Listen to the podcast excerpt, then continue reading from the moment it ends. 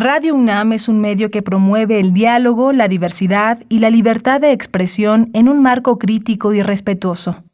Los comentarios expresados a lo largo de su programación reflejan la opinión de quien los emite, mas no de la radiodifusora.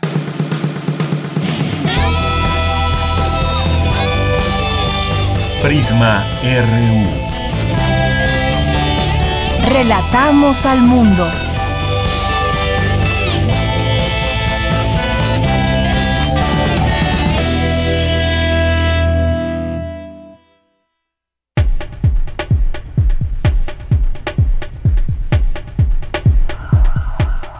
Buenas tardes, muchas gracias por acompañarnos, estar con nosotros aquí en Prisma RU. Estamos iniciando esta transmisión, transmisión del miércoles 4 de agosto del año 2021, como siempre con mucho gusto de estar al frente de estos micrófonos. Soy de Yanira Morán y no nos resta más que siempre agradecerles esa sintonía atenta y con sugerencias y opiniones que nos hacen llegar a través de nuestras redes sociales, arroba Prisma RU en Twitter, Prisma RU en Facebook y esporádicamente también nos llegan, nos llegan eh, correos de voz, nos llegan algunos correos electrónicos vía la página, eh, el correo electrónico de Radio UNAM, lo cual también agradecemos profundamente. Y pues aquí estamos haciendo radio y que por cierto, hoy, hoy Radio UNAM también se une a esta celebración de los siete años de primer movimiento, siete años de un programa matutino que a mucha gente despierta con información y que despierta con propuestas de diversos temas, eh, la mirada también de los distintos temas desde la universidad y le mandamos desde aquí una felicitación a todos los que forman parte de este equipo de primer movimiento, a sus conductores, a Berenice Camacho, a Miguel Ángel Quemain y todo el equipo que forma parte primer movimiento, que es un esfuerzo cotidiano, un trabajo de todos los días que nos permite también abrirnos horizontes con todas las propuestas informativas que tienen, los análisis, esta mirada que desde la universidad se tiene que cumplen siete años, siete años que se puede decir en solo dos palabras, siete años, pero es mucho el trabajo que hay de por medio. Eh, pues ya lo decía el propio director de Radio UNAM, Benito Taibo, por la mañana, pues cómo fue configurar, armar todo este programa que ha tenido sus distintas etapas y pues no nos resta más que más que felicitarles a todos y cada uno de los que forman parte de primer movimiento y que todos los días con su trabajo y esfuerzo nos permiten esta posibilidad radiofónica. Así que felicidades primer movimiento. Y bueno, pues aquí en Prisma RU el día de hoy vamos a platicar de algunos temas que traemos a colación con todos ustedes para eh, pues tratar de ir entendiendo también nuestra realidad. Y hay un tema eh, pues muy importante que debemos de tomar, de tocar, que es el desabasto de gas y lo que sucedió el día de ayer con los gaseros Vamos a tener una, una, conversación sobre este tema porque pues hay mucho que mencionar, que decir sobre ello, al análisis y la respuesta que da hoy el presidente López Obrador al respecto. También, por supuesto, es un tema que debemos de, de, tocar y, con este asunto del gas es que anunciaron los gaseros que a partir de a partir de ayer y por tiempo indefinido dejarán de repartir gas en protesta por los precios máximos impuestos por el gobierno el gobierno federal. Este gremio, el gremio gasero, pidió a las agrupaciones de la Ciudad de México y Estado de México no salir a laborar el día de ayer. Hoy, por supuesto, fue un tema para la mañanera del presidente López Obrador y anunció que su gobierno tomará medidas para garantizar el abasto de gas licuado de petróleo LP y otras otras declaraciones que ya iremos escuchando y ya iremos también analizando el día de hoy que lo haremos con el maestro Fabio Barbosa, que es profesor de la Facultad de Ingeniería, especialista en temas de hidrocarburos.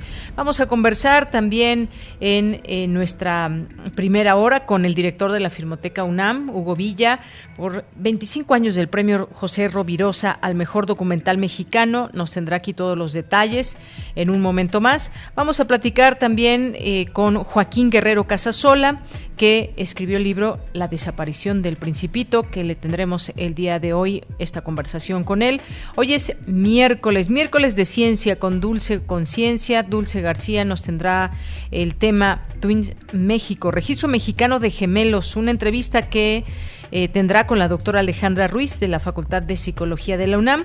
Hoy tenemos también la sección de Sustenta con Daniel Olivares y que nos va a platicar de Isla Urbana, actividades encaminadas a la difusión del ahorro del agua, un tema importantísimo en nuestros días.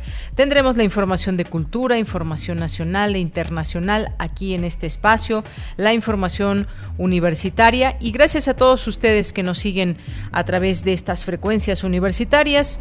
860 de AM, 96.1 de FM. Y saludo a mis compañeros allá en cabina, Arturo González en los controles técnicos, Daniel Olivares en la producción. le mandamos también un saludo a Denis Licea y pues desde aquí relatamos al mundo. Relatamos al mundo. Relatamos al mundo.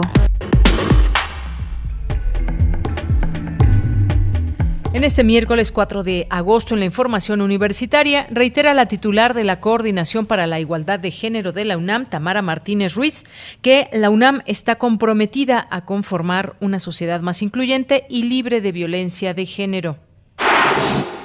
La Organización de las Naciones Unidas para la Educación, la Ciencia y la Cultura apoya el proyecto A Todas Luces del Museo de la Luz de la UNAM.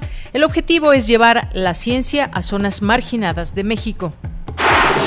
Existen nuevos cultivares transgénicos que están permitiendo nuevas propiedades como el incremento de la productividad, lo cual apuesta a un mundo más sustentable, señala el investigador emérito Francisco Bolívar Zapata. El Festival Macabro cumple 20 años. hoy en conferencia de prensa, hoy en conferencia de medios de prensa presentaron su programación. Más adelante Tamara Quirós nos tendrá todos los detalles.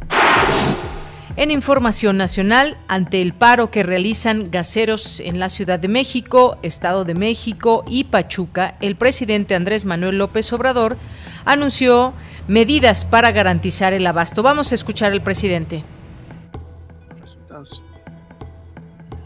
Bueno, escuchemos al presidente López Obrador. Garantizar el abasto del gas a los pobladores de la Ciudad de México, del Valle de México y eh, Pachuca, porque no es un asunto nacional, afortunadamente. Es aquí en la ciudad donde hubo esta protesta el día de ayer y en Pachuca. Ya estamos viendo cómo garantizamos el abasto en una situación de emergencia.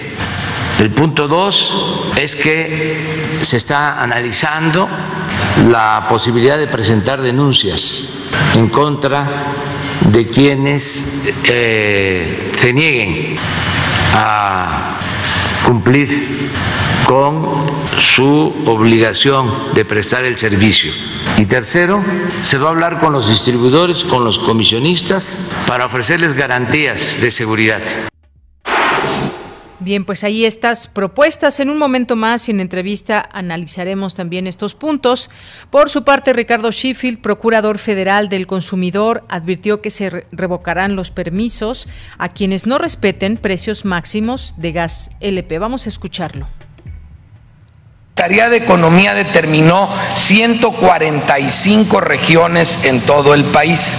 Luego la Secretaría de Energía hizo los cálculos que toman en cuenta no solo una utilidad justa, sino los gastos, el traslado y el precio que tiene en cada una de las tardes de las distribuidoras eh, que hay en todo el país, las de mayoreo, para quienes venden al, al menudeo.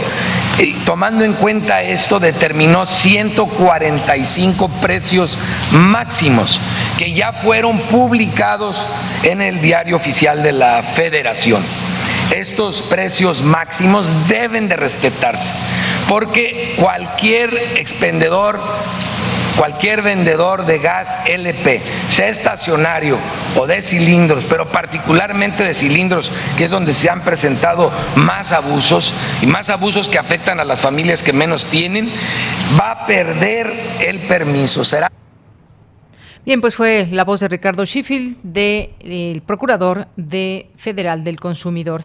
Y el Consejo Ciudadano para la Seguridad y la Justicia de la Ciudad de México presentó una campaña para hacer conciencia sobre la violencia de género digital, la extorsión o sextorsión o el ciberacoso. Estos delitos se han incrementado en un 50% entre junio y julio de este año. En la información internacional, la Organización Mundial de la Salud pidió posponer las vacunas COVID-19 de refuerzo hasta al menos finales de septiembre. Su director general, Tedros Adhanom, dijo que eso suceda al menos el 10%, al, 10% de la población de todos debe estar vacunada. Bien, y China endureció las restricciones para que sus ciudadanos que viajen al extranjero los servicios de migración dejarán de expedir temporalmente pasaportes y otros documentos. México presentó hoy ante una Corte Federal de Estados Unidos una demanda en contra del comercio negligente e ilícito de armas. Se trata de un litigio que busca que los productores de armas asuman una responsabilidad para prevenir el tráfico de armas en nuestro país. Hoy en la UNAM, ¿qué hacer y a dónde ir? El Museo Universitario Arte Contemporáneo de la UNAM y el Museo Arte Contemporáneo Catepec organizan el curso digital de verano La vida persiste, el fin del mundo ya pasó, un espacio que nos invita a repensar nuestra presencia en el globo terráqueo a través de saberes ancestrales de diversas disciplinas y actividades de nuestra vida diaria. Para mayores informes e inscripciones, envía un correo a cursos y talleres Recuerda que en el marco de las actividades de la 28 edición del Festival Internacional de Teatro Universitario, se llevará a cabo el coloquio Repensar nuestras prácticas, reflexiones y diálogos, que tiene como objetivo dar a conocer las diferentes prácticas formativas generadas por las escuelas de teatro, los centros de investigación escénica y de manera particular las comunidades estudiantiles. Podrán participar alumnos de escuelas de teatro y artes escénicas, centros de formación e investigación, así como personal dedicado a la docencia la convocatoria permanece abierta del 2 al 8 de agosto y podrás consultarla en el sitio oficial teatrounam.com.mx. ¿Te gustaría saber cómo las y los diseñadores de moda dialogan con otras disciplinas como la arquitectura y el arte? La Casa Universitaria del Libro te invita a participar en el curso De lienzo a la tela, un acercamiento interdisciplinario entre la moda y el arte del siglo XX, que será impartido por Mercedes Hinojosa Méndez. Este taller es gratuito y se llevará a cabo en línea del 16 de agosto al 1 de septiembre. Para mayores informes e inscripciones, ingresa al sitio oficial de la Casa Universitaria del Libro en casul.unam.mx. Disfruta de todos los eventos culturales universitarios en línea y recuerda que si aún te es posible, quédate en casa.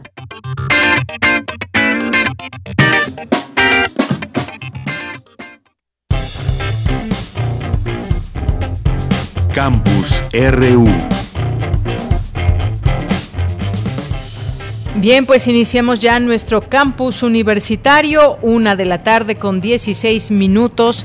Ofrece la titular de la Coordinación para la Igualdad de Género de la UNAM, Tamara Martínez Ruiz, mensaje de bienvenida a la generación 2021-2022. Cuéntanos, Cindy Pérez Ramírez, muy buenas tardes, adelante. ¿Qué tal, Deyanira? Muy buenas tardes a ti y a todo el auditorio de Prisma RU al dar el mensaje de bienvenida de manera virtual a los más de 33 mil estudiantes que ingresan al bachillerato y a los 53 mil que empiezan alguna licenciatura, así como a los que prosiguen sus estudios, la doctora Tamara Martínez Ruiz, titular de la Coordinación para la Igualdad de Género de la UNAM, señaló que la seguridad y la vida libre de violencia de género es una práctica de todos los días y de toda la comunidad universitaria.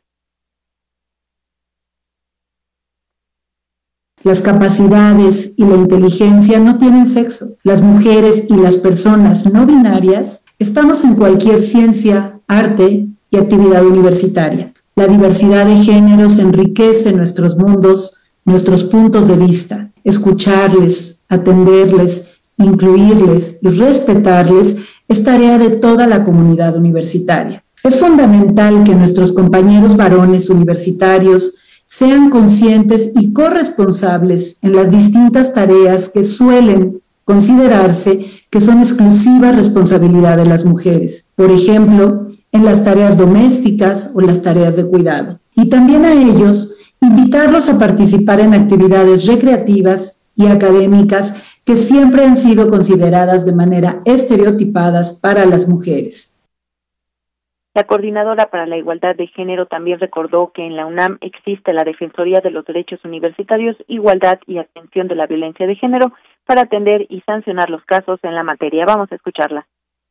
Toda la comunidad universitaria está siendo capacitada en materia de igualdad de género, incluidas las autoridades, el funcionariado y profesorado de la UNAM y todas estarán atentas y receptivas ante cualquier situación que requieras. Acércate a las áreas de tu plantel para recibir orientación, información y ayuda. Hay talleres sobre masculinidades, cursos sobre perspectiva de género, cursos de arte y comunidad, de resolución de conflictos. Hoy la UNAM cuenta con orientadores y orientadoras comunitarias con comisiones internas para la igualdad de género en cada entidad de la UNAM. También puedes acercarte y participar. Hay constantes campañas sobre temas actuales para lograr la igualdad.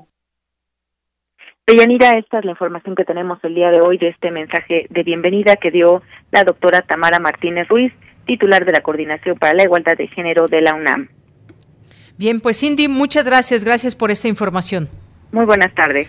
Muy buenas tardes. Bueno, pues ahí está este mensaje que ofreció la titular de esta coordinación para la igualdad de género y muchas cosas nuevas que antes, hace muchos años, quienes estudiamos en eh, la UNAM, pues no, no se tenían. Y qué bueno que ahora, a través de esta coordinación, exista esta atención y este privilegiar también la información eh, que nos acerca a esta igualdad de género. Bien, nos vamos ahora, nos vamos ahora con mi compañera Virginia Sánchez. Los cultivares transgénicos deben extenderse para avanzar en el esfuerzo de un planeta sustentable. ¿Qué tal, Vicky? Muy buenas tardes. Adelante. Hola, ¿qué tal, Deya? Muy buenas tardes a ti y al auditorio de Prisma en RU. El investigador emérito del Instituto de Biotecnología de la UNAM y miembro del Colegio de México, Francisco Bolívar Zapata, ofreció un ciclo de conferencias de tecnología moderna en las que habló sobre los organismos transgénicos y las nuevas variedades genéticamente editadas, así como de la importancia de los cultivares transgénicos para la sustentabilidad del planeta, para la salud humana y de manera indirecta para contrarrestar el efecto invernadero responsable del cambio climático, toda vez que estos, los cultivares transgénicos, dijo, dejan de usar en el campo los dañinos y contaminantes insecticidas químicos y en un futuro incluso podrán prescindir de los herbicidas químicos como el glisofato. Destacó la importancia vital y estratégica para México y nuestro planeta de este tipo de cultivares y sus productos enfocados a generar un planeta sustentable, saludable, con alimentos y ambientes sanos. En ese sentido, precisó qué es la biotecnología moderna en relación con los cultivares transgénicos. Escuchémoslo. La biotecnología moderna, que es el uso responsable de la biodiversidad. La biodiversidad es el conjunto los seres vivos que tenemos en el planeta. Cultivares transgénicos, importantes e indispensables. Beneficios, incluyendo, y esto es muy importante, hacia un esfuerzo hacia un planeta, un entorno sustentable, saludable, por dejar, perdón, dejar de usar actualmente en el campo, en la agricultura, los dañinos y contaminantes insecticidas ya no los usamos con los cultivares transgénicos y en su futuro próximo los herbicidas químicos. Y por ello ausente, ausencia de daño a la salud y al ambiente. Y además, esto es muy importante lo que señala, algunos de los cultivares están ya incrementando la productividad también abordó la aplicación de estos cultivares en el área de ingeniería genética, también llamada recombinante, para la elaboración de medicamentos, dijo como la creación de los primeros organismos transgénicos que produjeron la primera insulina idéntica a la humana y otros medicamentos también para contener o contender con enfermedades metabólicas e infecciosas como la influencia o actualmente la COVID-19, para las cuales dijo ya existen vacunas recombinantes. También resaltó los beneficios que tienen estos estos logros que dijo tienen un sustento científico que se ha evidenciado durante los 35 años que lleva la aplicación de este tipo de medicinas. También señaló la importancia de que el control de las plantas transgénicas es biológico. Por ello, dijo, pueden prescindir de los dañinos y contaminantes insecticidas químicos. Escuché. Organismos transgénicos producidos por ingeniería genética o por técnicas de edición del genoma, CRISPR-Cas9, llamados también recombinantes, porque llevan fragmentos de material genético, el famoso ADN, de un organismo vivo a otro. Entonces, al pasar de un organismo a otro, esta información les confiere propiedades importantes. Son organismos, todos ellos, naturales, parte de la naturaleza, y por todo lo anterior, es una tecnología biológica muy importante. Es segura, e indispensable para ayudar en particular con los cultivares a contender responsable y sustentablemente con varias diversidades diversas necesidades. El experto señaló que se seguirá insistiendo en la producción de estos alimentos y medicamentos también avanzados, sanos e inocuos para avanzar hacia un planeta sustentable. Ella, este es el reporte. Pues muchas gracias por este reporte, Vicky. Buenas tardes. Buenas tardes. Bien, pues ahora continuamos con mi compañera Cristina Godínez. La UNESCO apoya proyecto del Museo de la Luz de la UNAM. Adelante, Cristina. Buenas tardes, Deyanira. Un saludo para ti y para el auditorio de Prisma RU. Por tercera ocasión, la UNESCO apoyará con fondos el proyecto A Todas Luces, cuyo objetivo es divulgar la ciencia y el arte en escuelas primarias públicas en situación vulnerable en seis estados del país. Es así que un grupo de divulgadores explicarán a estudiantes y profesores de esas zonas temas como qué es la luz, el color de las cosas, el papel de la luz en lo que vemos, las formas de generarla y qué es la electricidad. Los divulgadores estarán acompañados por dos artistas plásticos, quienes, luego de las exposiciones, asistirán a los niños para que plasmen sus nuevos conocimientos en una pintura, mural o experimento que se conserve en la escuela como testimonio. Escuchemos a José Ramón Hernández Balanzar, director del Museo de la Luz. Con el objetivo de que tanto los estudiantes pues eh, se lleven este conocimiento como una forma de, eh, tanto la ciencia como el arte, una forma de entender el universo, entender a la naturaleza y los propios profesores también pues tengan herramientas que les permitan el apoyo a su práctica docente. Aquí la idea es que lo pongas en práctica, que lo pongas en práctica en función de ese conocimiento científico que recibes, que va a ser muy breve porque esto lo trabajamos en, dos semanas por escuela.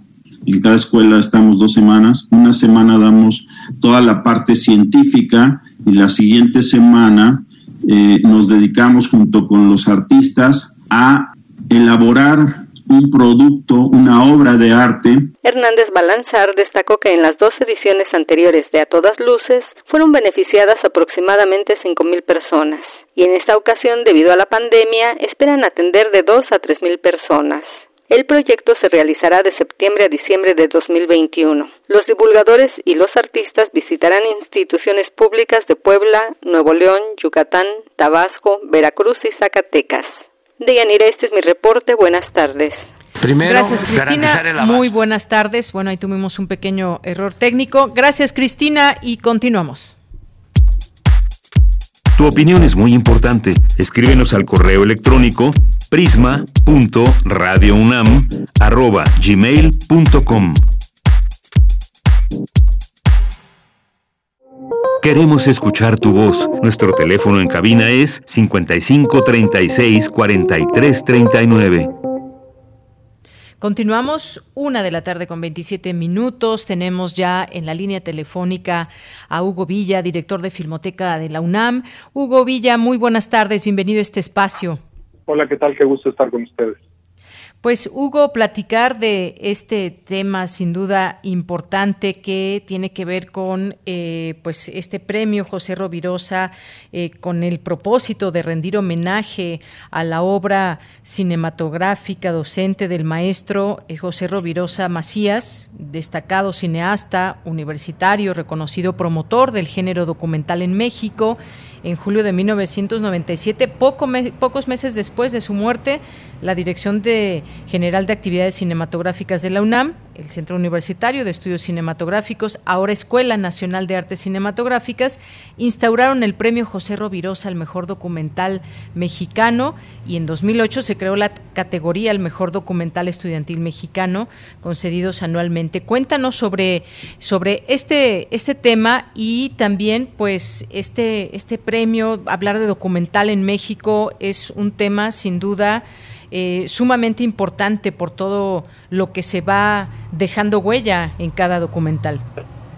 Así es, eh, como bien señalaba, se trata de una eh, larga carrera de un universitario de excepción, el maestro José Rovirosa, formador de formadores, director de su escuela, eh, y un promotor eh, extraordinario del cine documental para que se siguiera produciendo y se siguiera explorando sus eh, formas narrativas y de construcción de historias a partir de la no ficción. Creo que ese es un producto del que podría estar muy contento y muy interesado de lo que se han logrado en estos 25 años, ver cómo ha avanzado por eh, rutas que en el nacimiento del cine documental y el cine documental de los 60 y 70 80 no eh, veíamos y cómo ahora se pueden construir historias con elementos narrativos y técnicos mucho más eh, complejos que hacen que las audiencias no solamente se involucren con las historias en sí, que es una de las grandes virtudes del documental, sino también con los mecanismos con los que se cuentan las historias. Creo que esa es una de las cosas más importantes. Como eh, sabes, la convocatoria está abierta para que puedan eh, inscribirse a documentales. Tenemos eh, dos eh, grupos grandes, uno que es Mejor Documental Mexicano y el otro que es el Mejor Documental Estudiantil Mexicano.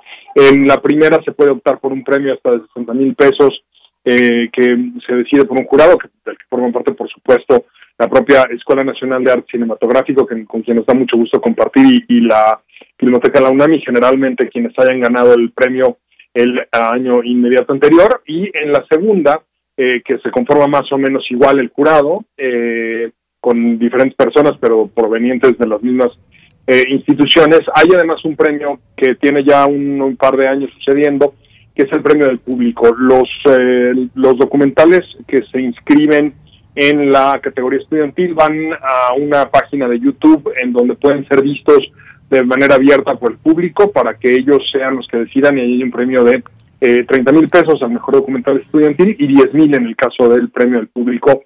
Además de que las películas se exhiben ahora que podamos reabrir las salas, eh, probablemente para, para el eh, semestre lectivo que empieza en enero, probablemente para este tiempo podremos programar todas las películas eh, de esta selección en, las salas cinematográficas de la propia universidad. Así es, y, efectivamente, pues el documental siempre estimular la producción de este género, eh, impulsar los trabajos. Hay muchos trabajos de, calidad que incluso no se llegan a conocer, Hugo, eh, y hay una hay un compromiso también con este tema de la de la difusión, el poder difundir todos estos trabajos, conocer además una gran diversidad de, de, temáticas que pueden dar pie a documentales aquí en, en nuestro caso en México, esta, esta labor de reconocer eh, esa, ese esfuerzo por parte de estudiantes, por parte de muchos jóvenes que están muy metidos en este campo del documental, sin duda es importante en estos tiempos. En efecto, es un formato que eh, ha crecido en popularidad a partir de la explosión de los eh, teléfonos inteligentes. Todo el mundo tiene esencialmente una cámara de altísima calidad en la que puede registrar la realidad a su alrededor.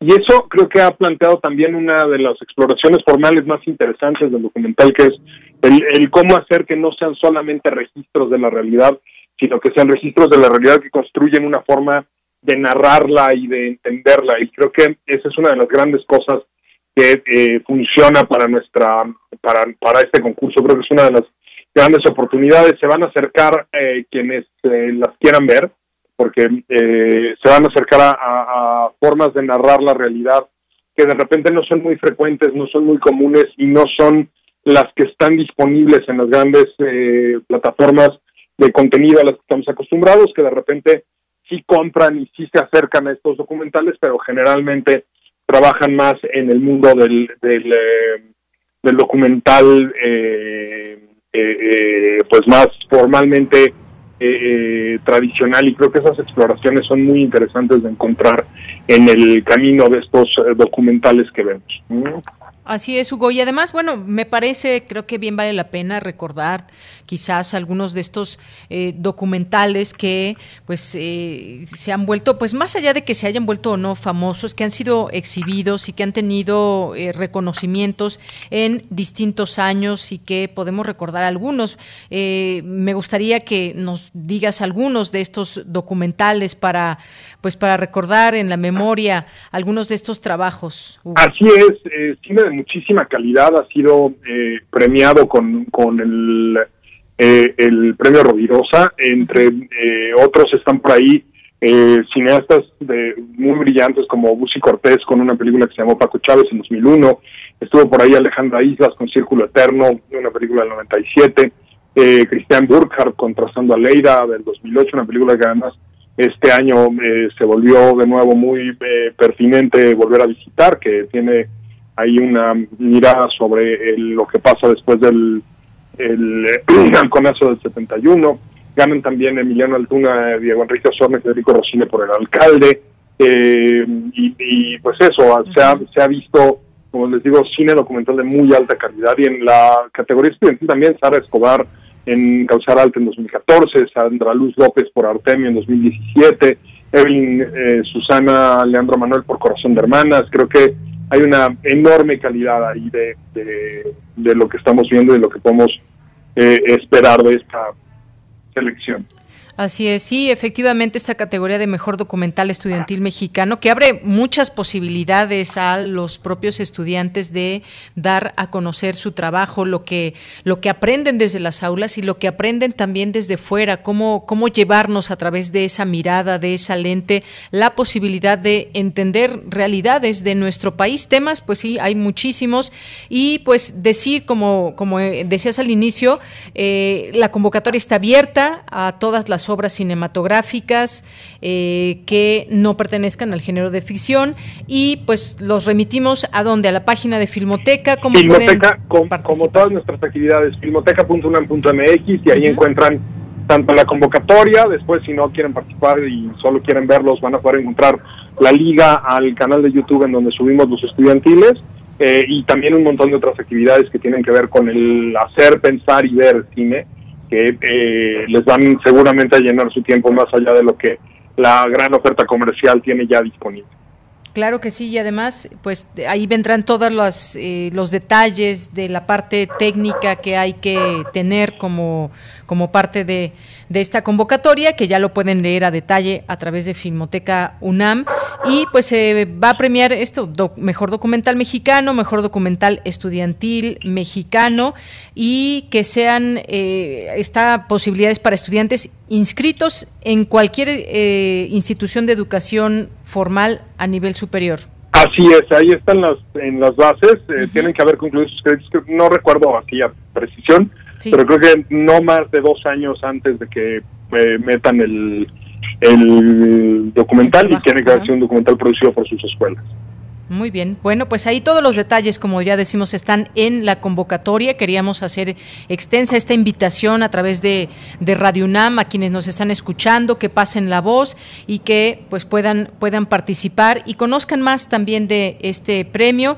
Hay premios también, por supuesto, eh, monetarios a, a, los ganadores que también pueden consultar en las bases y la recepción de materiales y todo. Ahí y posteriormente cuando se lleve a cabo la premiación eh, y todo esto, Hugo, sería muy bueno platicar contigo otra vez, platicar con quienes han, algunos de los que han participado, los ganadores, para conocer más de cerca sus trabajos. Claro que sí, así lo haremos.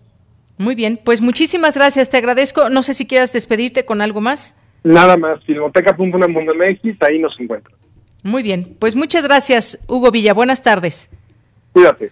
Hasta luego. Bien, pues fue Hugo Villa, director de Filmoteca UNAM, y este, eh, este premio y estos trabajos que siempre es importante conocerlos, eh, muchas de las personas que nos estén escuchando, quizás, eh, además de todo lo que implica como tal el cine y las historias y la ficción y todo lo que vemos, historias que, que, se nos cuentan, pues el documental es una parte también mm, muy, muy viva, digamos, porque hay tantos temas eh, en un país como México con las características que tenemos y que hemos visto ya muchos muchos documentales algunos desde la parte eh, estudiantil otros no pero es un es un género que sin duda eh, se ha se ha abierto camino solo se ha hecho camino en todo en todos estos años porque siempre esa, esa mirada que se nos puede presentar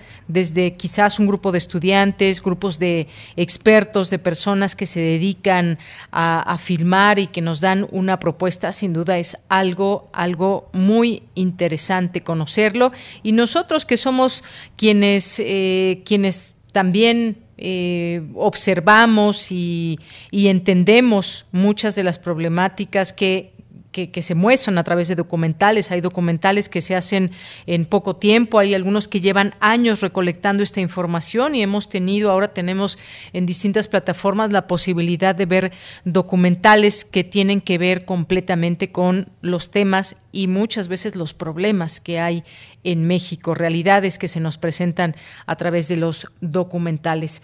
Es la una con 39 minutos, continuamos.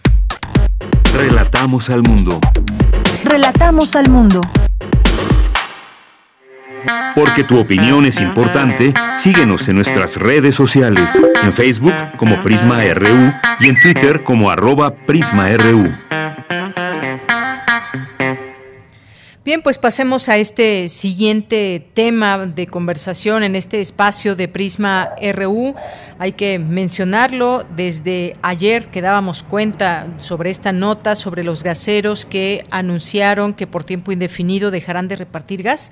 Esto como respuesta y en protesta por los precios máximos que se impusieron desde el gobierno federal. Este gremio pide ahora a las agrupaciones de la Ciudad de México, del Estado de México, a no salir a laborar este, este martes, desde el día de ayer. Ahí vimos toda esta movilización porque dicen no se cuenta con las condiciones operativas necesarias ante esta directriz de emergencia para el bienestar del consumidor de gas LP. Y habíamos venido platicando sobre eh, gas bienestar, qué implica y cómo puede ser una realidad sin que esto afecte otros intereses. ¿Se puede? ¿No se puede?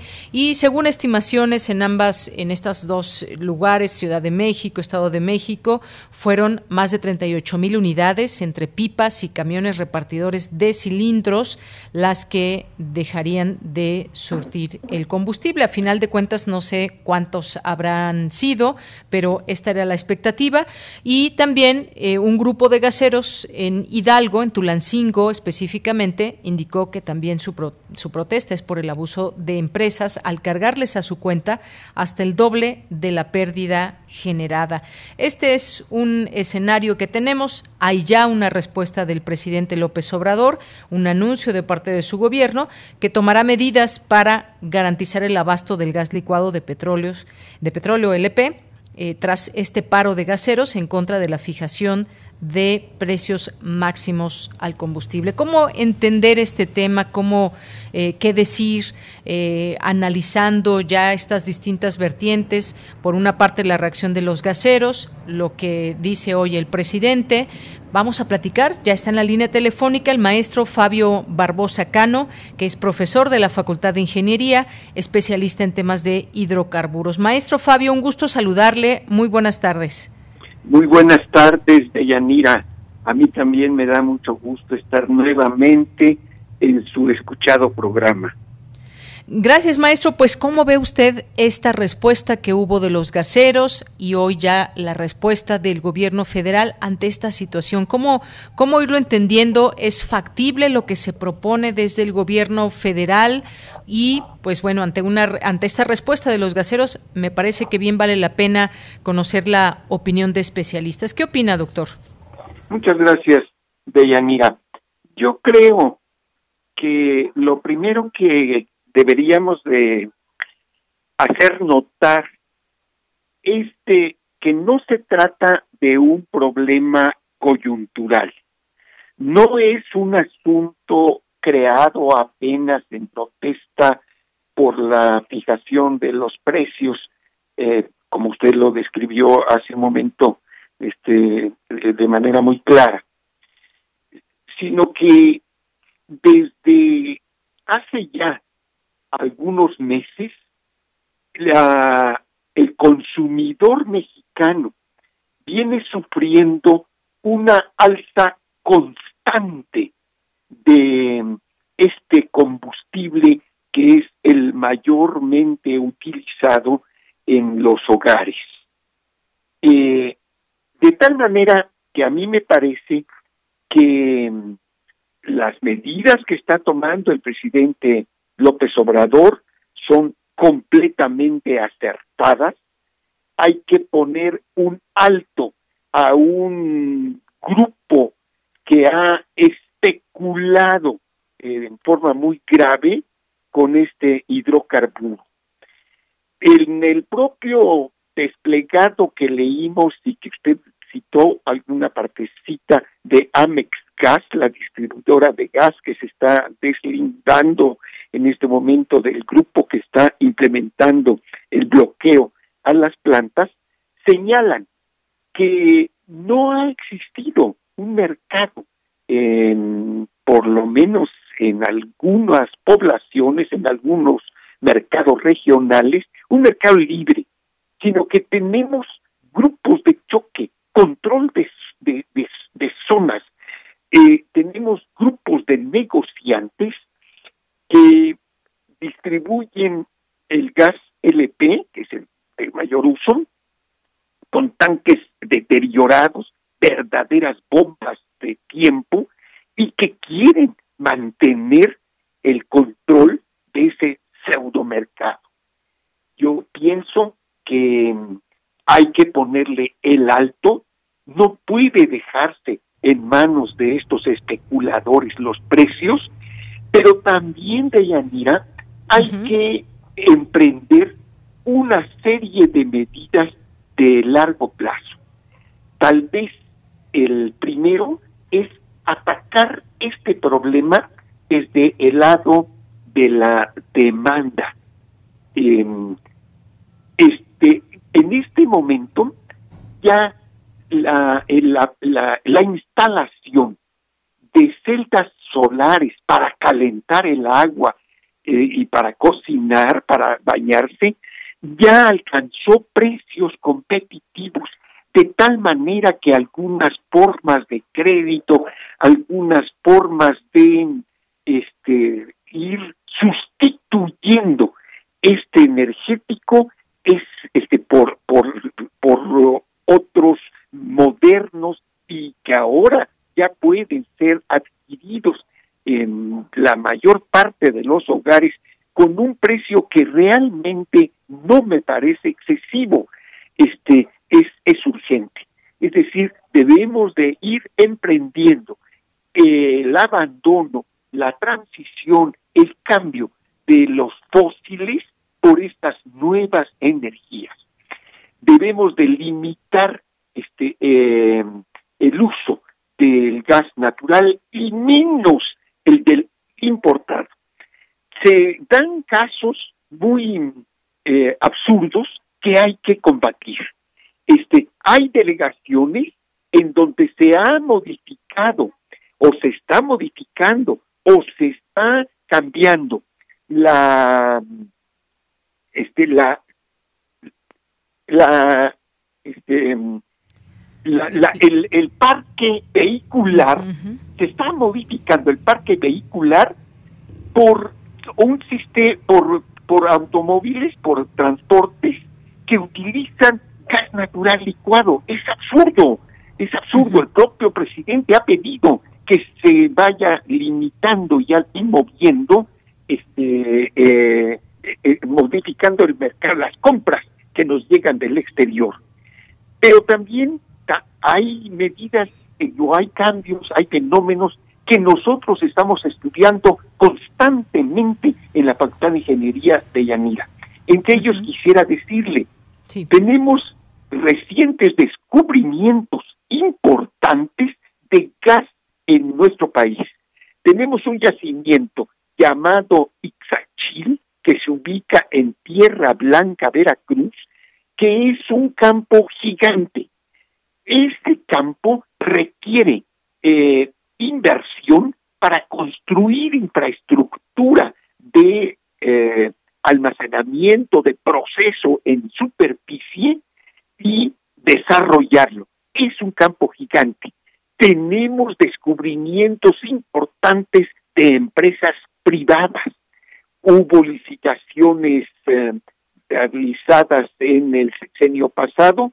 Hubo empresas como por ejemplo una empresa Jaguar eh, que tiene el mayor número de bloques licitados los, los tiene esa empresa. La segunda más importante poseedora de bloques licitados durante la reforma energética, pues es en aguas profundas la Shell. Pero regresando al asunto del gas, Jaguar ha realizado también importantes descubrimientos eh, y está produciendo eh, ya, está rehabilitando, ha regresado a producción a campos que estuvieron cerrados. Y los, los estamos estudiando todos los, en, en las clases en la facultad. El 18 de marzo es un campo en Cuenca de Burgos que estuvo cerrado y hoy está produciendo. Jaguar en sus documentos nos informa que solo ella puede abastecer un 10% de la oferta de gas en nuestro país.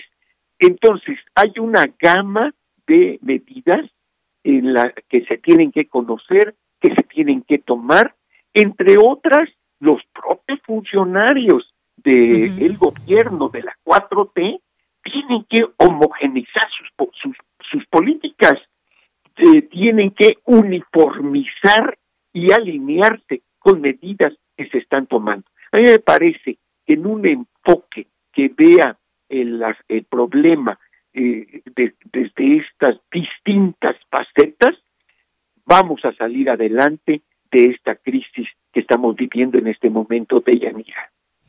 Bien, maestro, pues interesante todo esto que nos platica porque tiene que ver con estos varios elementos que hoy traemos a esta a esta conversación. Por esta parte, lo que lo que dicen los gaseros, lo que pasó desde el día de ayer, estas pláticas que esperemos eh, tengan y que surtan efecto para llegar a algunos acuerdos, porque también no hay que olvidar la parte de los trabajadores, quienes son eh, verdaderamente quienes llevan a cabo todas estas actividades, quienes reparten eh, todo este, este gas, eh, también los intereses de las propias empresas. Hay muchas cosas en, juego que hay que tomar en cuenta. Por ejemplo, eh, hay desde ayer estas notas periodísticas, estas informaciones que surgieron en torno a que trabajadores de diversas empresas señalan que las pérdidas las padecen directamente ellos y no los patrones, por lo que esperan la atención de los empresarios a fin de llegar a un acuerdo al respecto del tema.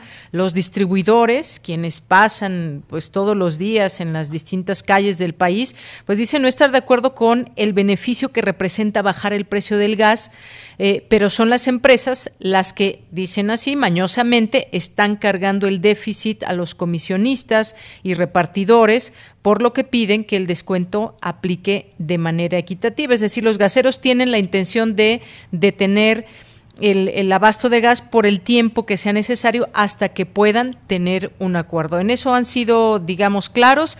El presidente hoy responde y, en principio, pues dice que la primera medida es que eh, se enfocan en tres ejes. El primero de los cuales es asegurar el abasto en el Valle de México e Hidalgo, donde se detectó este paro de actividades. Luego, que eh, es que el gobierno vea la posibilidad de presentar denuncias en contra de los distribuidores comisionistas, que son dueños de las pipas, camiones repartidores, que se nieguen a cumplir la obligación de prestar el servicio.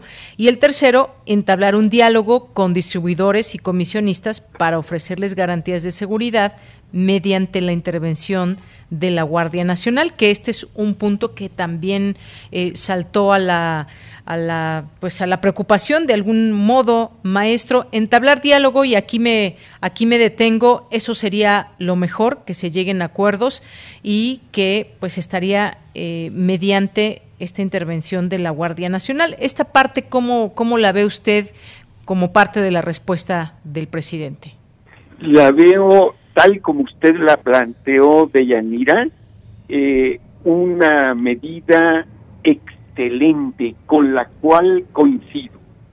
Desde hace mucho tiempo eh, he estado planteando ahí donde me han permitido, donde me han dado la oportunidad, que es necesario que la 4T se fortalezca eh, vigorizando la organización sindical. Eh, el trabajador es decir, eh, toda esta situación por la que se fue despeñando nuestro país, esta descomposición eh, que hemos sufrido, esta, este esta pérdida de los derechos laborales, de las jubilaciones, de los, esta pérdida de la capacidad de compra de los salarios, esta miseria en la que nos debatimos, empezó con la destrucción de la organización sindical y tenemos que recordar que no hay transformación posible sin los trabajadores, pero los trabajadores organizados.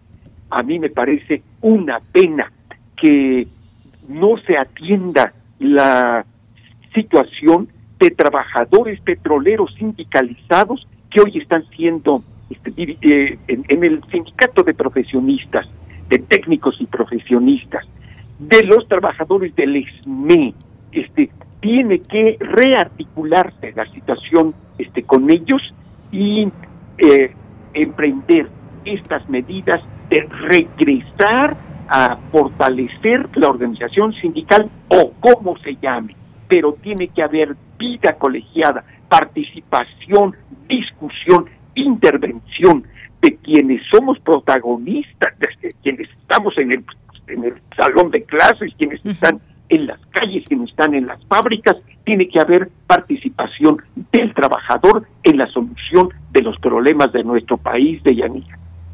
Así es, maestro. Y por lo pronto, pues esta distribución de gas bienestar ya eh, pues iniciaría en las alcaldías de Iztapalapa y, y Azcapotzalco. Ya también es una una realidad y es donde han dicho las autoridades, el caso de Ricardo Sheffield de la Profeco, que es donde más se presentan los abusos en venta de gas LP en cilindros y pues iniciarían con estas dos alcaldías. También veremos qué es lo que pasa, cómo se recibe todo esto entre la población y sobre todo cómo opera este gas bienestar en estas dos eh, alcaldías. En principio que son, como digo, Iztapalapa y Azcapotzalco y en donde están o se han encontrado más alteraciones eh, del mercado. Esto ya lo estaremos viendo, pero por lo pronto yo le quiero agradecer mucho esta, este análisis que nos hace sobre este tema eh, que sin duda ha atrapado la atención en las últimas horas con respecto también a esta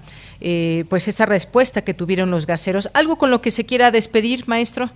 Pues las gracias a usted, Yanira creo que su la oportunidad que, de, escucharla es eh, muy útil para toda la población mexicana.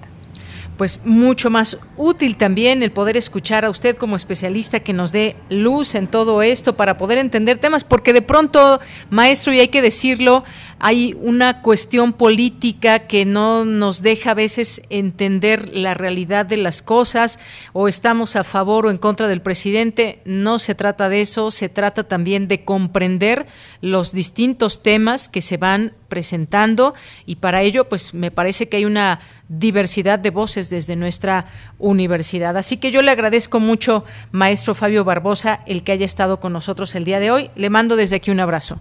Muchas gracias, Deyanira, igualmente. Igualmente para usted también, muchas gracias. El maestro Fabio Barbosa Cano es profesor de la Facultad de Ingeniería, especialista en temas de hidrocarburos. Continuamos. Nacional RU.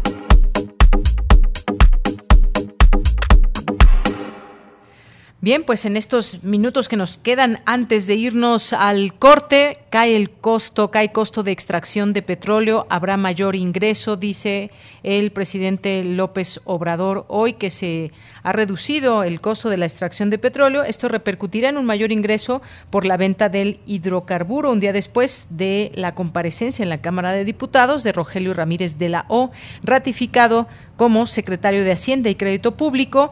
El presidente también refrendó la política energética de su gobierno, la cual incluye la modernización de 12 hidroeléctricas y la construcción de otra en Tabasco, así como evitar el incremento de energéticos por arriba del nivel inflacionario. También refrendó la continuidad de la exploración de campos petroleros a la par de reducir los costos de extracción. Pues estas son, esta es una también de las noticias, noticias nacionales que destacamos el día de hoy. Y algo que ya le adelantábamos también en nuestro resumen al inicio, México formaliza denuncia en Estados Unidos contra fabricantes de armas.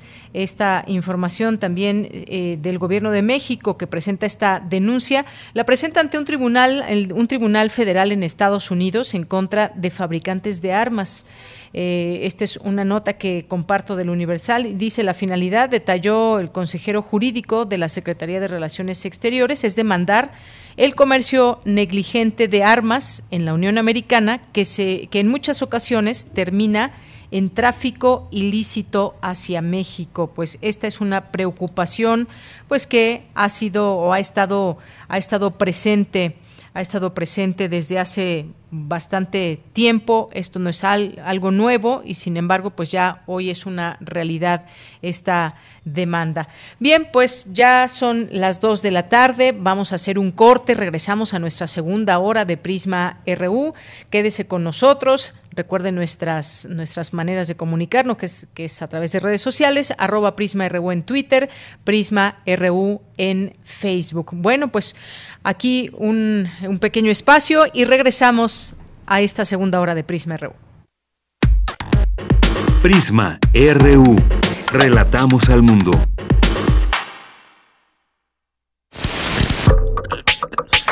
Estamos donde tú estás. Por eso, encuéntranos como Radio UNAM en Spotify con nuestras propuestas de música para escuchar por horas y horas. Síguenos y haz clic con nosotros.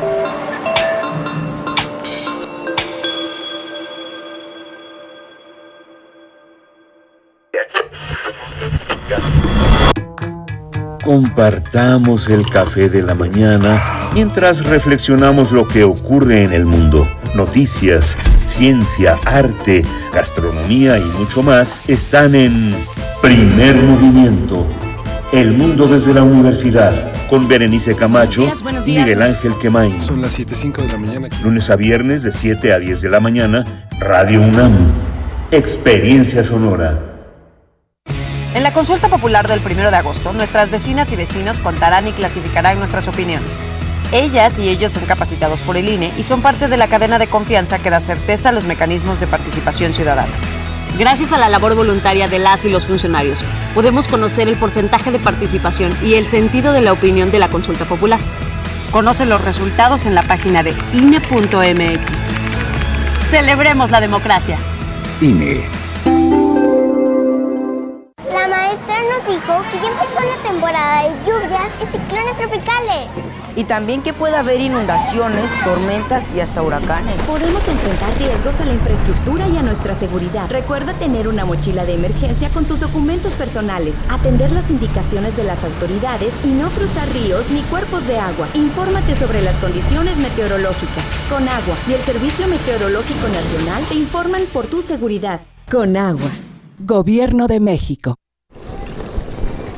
Hola Juan. Hola Oscar. ¿Ya te has dado cuenta que llevamos mucho tiempo juntándonos en esta transmisión? Y ahora nos juntamos para hacer este promocional de nuestro propio programa. Sí, hombre, por, en esta ocasión no es así un encuentro casual. Las Esquinas del Azar, todos los martes a las 10 a.m. y retransmisión los sábados a las 4 p.m. por el 96.1 de FM. Radio UNAM, Experiencia Sonora.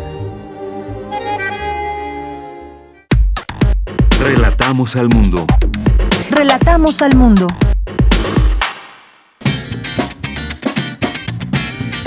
Mañana en la UNAM, ¿qué hacer y a dónde ir? En México existen alrededor de 69 idiomas que dan cuenta de la historia de nuestras comunidades, sus tradiciones y sus realidades. A partir de esta idea surge Sembraste Flores, serie radiofónica que busca un encuentro con nuestras lenguas indígenas a través de la palabra escrita. Este programa nos permite acercarnos a la vida y obra de nuestros poetas en lenguas originarias. Mañana 5 de agosto, Sembraste Flores dedicará su emisión a Erika Saldívar Monroy, licenciada en Ciencias Sociales y poeta otomí de la comunidad de Santiago Mexquititlán, quien nos compartirá sus poemas Granos de Maíz y Arco Iris. Sintoniza mañana jueves en punto de las 10 horas nuestras frecuencias 96.1 de FM y 860 de AM.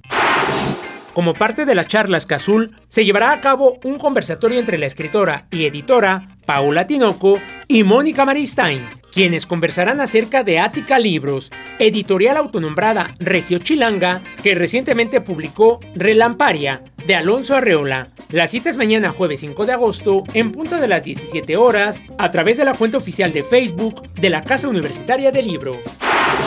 No te puedes perder el especial Mientras nos dure el 20, espectáculo de rock y literatura basado en el libro de Juan Villoro, Tiempo transcurrido. La cita es el próximo domingo 8 de agosto, en punto de las 21 horas, a través de la señal de TV UNAM, canal 20.1 de televisión abierta. Disfruta de la programación del canal cultural de los universitarios y recuerda continuar con el lavado frecuente de manos con agua y jabón durante 20 segundos para evitar un contagio de COVID-19. Para Prisma R1, Daniel Olivares Aranda.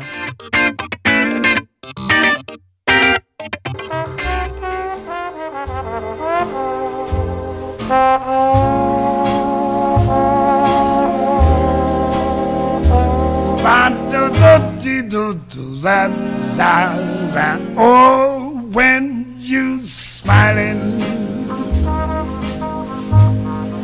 when you.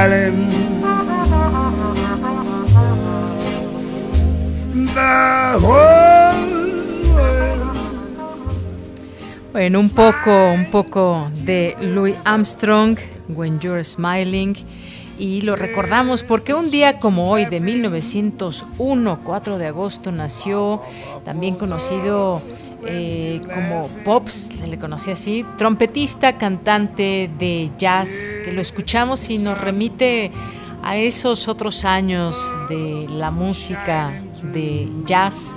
Siempre nos remite a otra época, incluso de pronto a muchas películas que en en, ellas podíamos escuchar jazz y está como para una tarde más como la de ayer que estuvo mucho más nublada o para cuando queramos. La música se disfruta en cualquier momento que nos guste verdaderamente y disfrutar disfrutar de talentos como este. Vamos a escuchar un poco más de Louis Armstrong Keep on smiling, baby. And the whole world smiles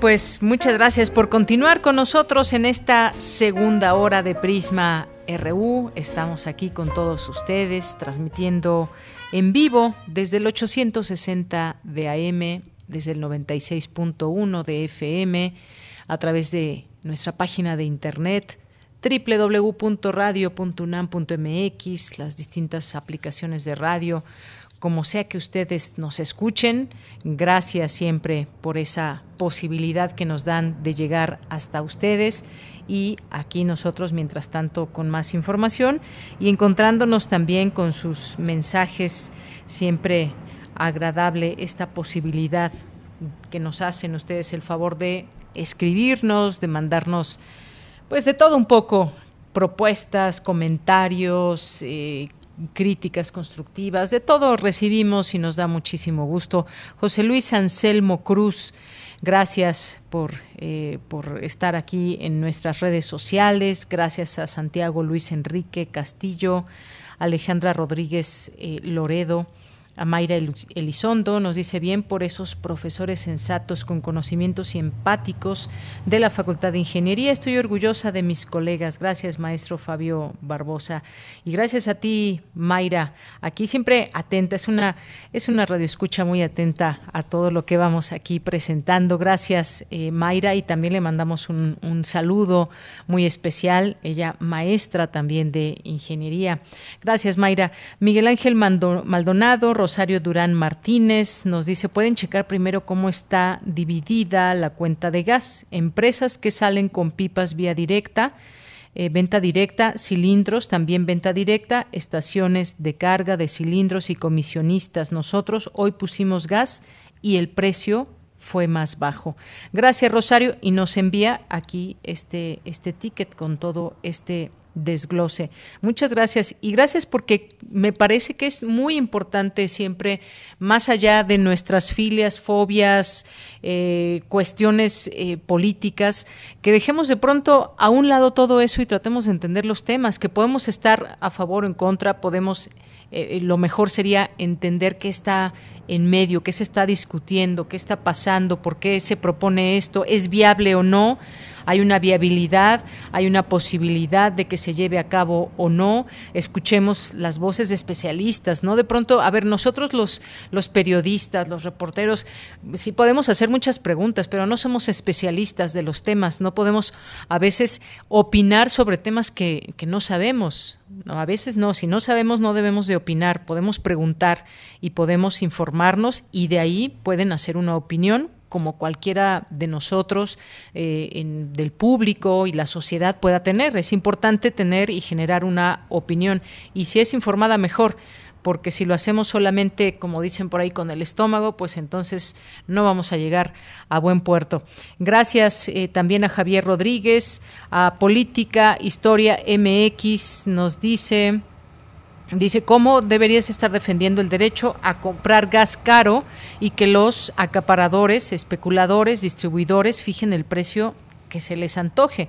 Pobres de ellos que lo único que quieren es darle su gasecito a la gente con un margen de maniobra pírrico. Gracias, gracias por los comentarios. Aquí todos son bienvenidos. Eh, César Soto, Juan Jaso López, eh, Andrea Smart también aquí ya en el programa.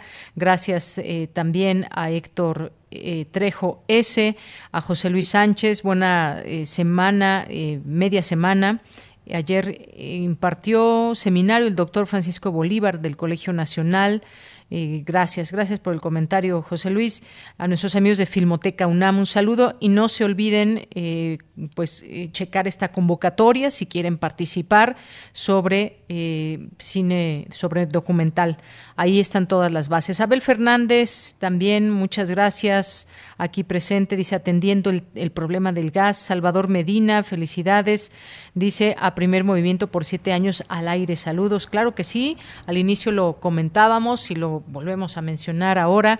Eh, hacer un programa tres horas diarias en vivo no es cualquier cosa eh, y pues saludamos a todos y cada uno de los que forman parte también allí a, su producción, a los conductores, que son la parte, la parte más visible, pero como siempre y en todos los equipos, pues hay todo un trabajo, un trabajo de por medio.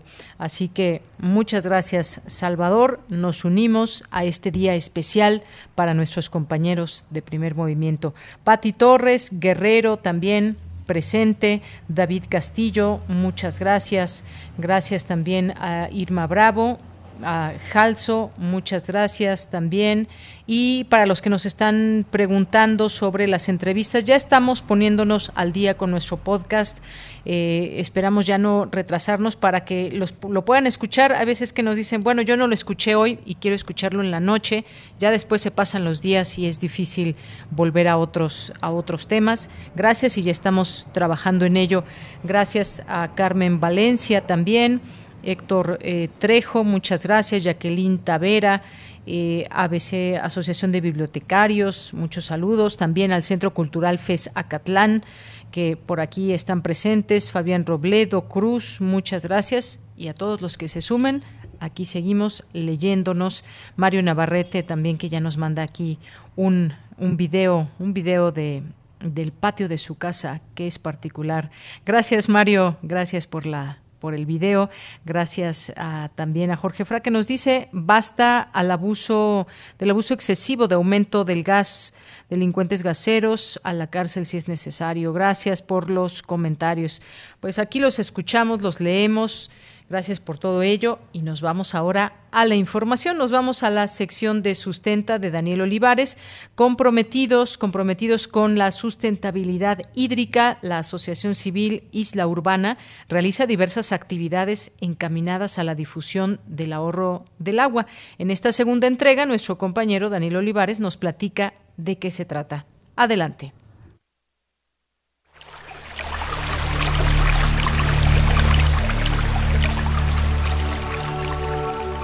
Sustenta, sustenta, Innovación universitaria en pro del medio ambiente.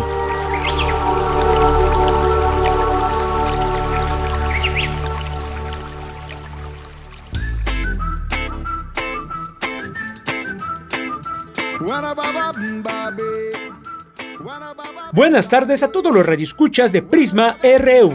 Les doy la más cordial bienvenida a este espacio de sustenta en la pasada entrega conocimos el trabajo que desarrolla la Asociación Civil Isla Urbana, quienes a través de ecotecnología sustentable diseñan sistemas de captación de agua de lluvia para zonas marginadas. Hoy conoceremos las actividades de compromiso social que desarrollan.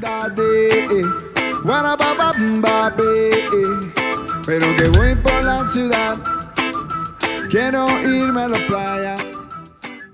Para conocer más acerca del compromiso social de Isla Urbana, entrevistamos al maestro Delfín Montañana Palacios, director de Educación Ambiental de esta asociación civil, quien nos platica acerca de las actividades que realizan. Tenemos una gran parte de la estructura es trabajamos en proyectos sociales, esto es conseguimos becas, financiamientos, nos vinculamos con asociaciones, otras fundaciones que puedan generar financiamiento o también diseñamos programas, proyectos específicos con los cuales podemos colaborar con empresas y también participamos de proyectos de gobierno, digamos por la parte de los proyectos sociales y esto nos permite eh, abarcar más territorio y poder instalar números altos de sistemas en comunidades. Como ya lo escuchamos, Isla Urbana está comprometida con la promoción y difusión del ahorro y sustentabilidad del agua, a la par de la construcción de sistemas de captación de agua de lluvia. Habla el maestro Delfín Montañana. Junto con la instalación de los sistemas, pues generamos proyectos educativos y trabajamos otra área muy importante que es la del ahorro y la purificación del agua. Para todo esto en conjunto, la cosecha, el ahorro, la purificación y la educación socioambiental, pues empezar a construir un campo de entendimiento compartido en la sociedad que nos permita desarrollar una cultura del agua pues mucho más afín al, al, entorno en el que vivimos. Como parte de los programas de impacto social diseñados por Isla Urbana, se encuentra la Carpa Azul, espacio creado para generar talleres, capacitaciones, eventos artísticos y culturales, materiales didácticos, así como para dar seguimiento a las comunidades donde se han instalado sistemas de captación además de fomentar el desarrollo de una ciudadanía ambientalmente responsable a través de una nueva cultura de uso sostenible del agua en nuestra ciudad. Por otra parte, en medio de la pandemia por COVID-19 en la que nos encontramos, Isla Urbana ha diseñado el programa Escuelas de Lluvia, Manos al Agua, a través de la convocatoria Manos Limpias contra el COVID-19, que tiene como propósito brindar un regreso seguro a la escuela a través de la instalación de lavamanos y la implementación de un programa educativo virtual en agua, higiene y enseñanza de protocolos de prevención del COVID-19, Isla Urbana seleccionará las escuelas con mayor participación, interés e iniciativa en temas de agua y que no cuenten con instalaciones adecuadas para el lavado de manos, proporcionándoles así dicha instalación. Además, en su sitio web, Isla Urbana cuenta con una Pluvioteca, centro de información con diversos artículos, reportajes e infografías de investigaciones académicas acerca de la crisis hídrica y la captación de agua de lluvia, material que puede ser consultado por el público en general para conocer más acerca de la importancia del ahorro del vital líquido.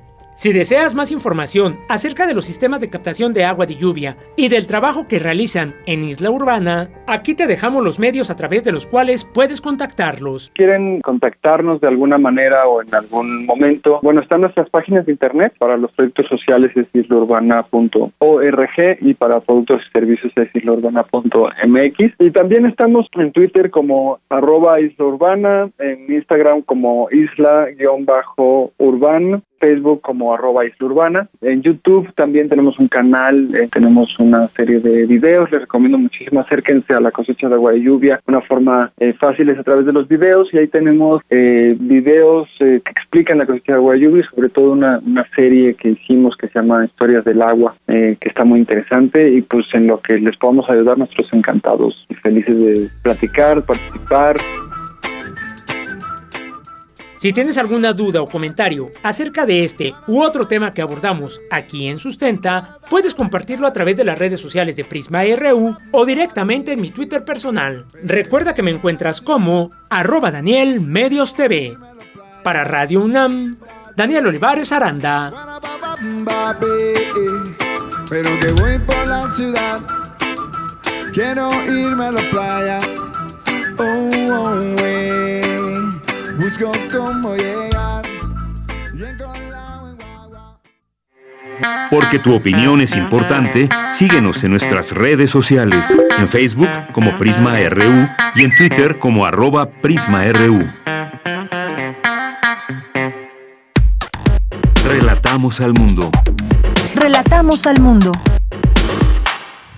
Bien, pues nos vamos, nos vamos ahora con la información internacional de Radio Naciones Unidas. Estas son las noticias más destacadas de las Naciones Unidas con Jordi Trujols. La Organización Mundial de la Salud llamó este miércoles a los países que planean una dosis de refuerzo de la vacuna contra el COVID-19 a posponer tal estrategia al menos hasta fines de septiembre con el propósito de que las inmunizaciones lleguen a un mínimo del 10% de la población de cada país del mundo para la misma fecha. El director general de esa agencia, el doctor Tedros, afirmó entender la preocupación de los gobiernos por proteger a su población, pero indicó que no podemos aceptar que los países que ya han usado la mayor parte del suministro mundial de vacunas contra el COVID-19 sigan administrando más dosis, mientras que las personas más vulnerables del planeta siguen desprotegidas. Tedros contrastó las altas tasas de vacunación en los países más ricos con las naciones de renta baja, que tienen un promedio de inmunización de solo 1,5% de su población. Asimismo, aseveró que el liderazgo del G20 será determinante en el curso que tome la pandemia, puesto que los países que lo integran son mayores productores, consumidores y donantes de vacunas COVID-19.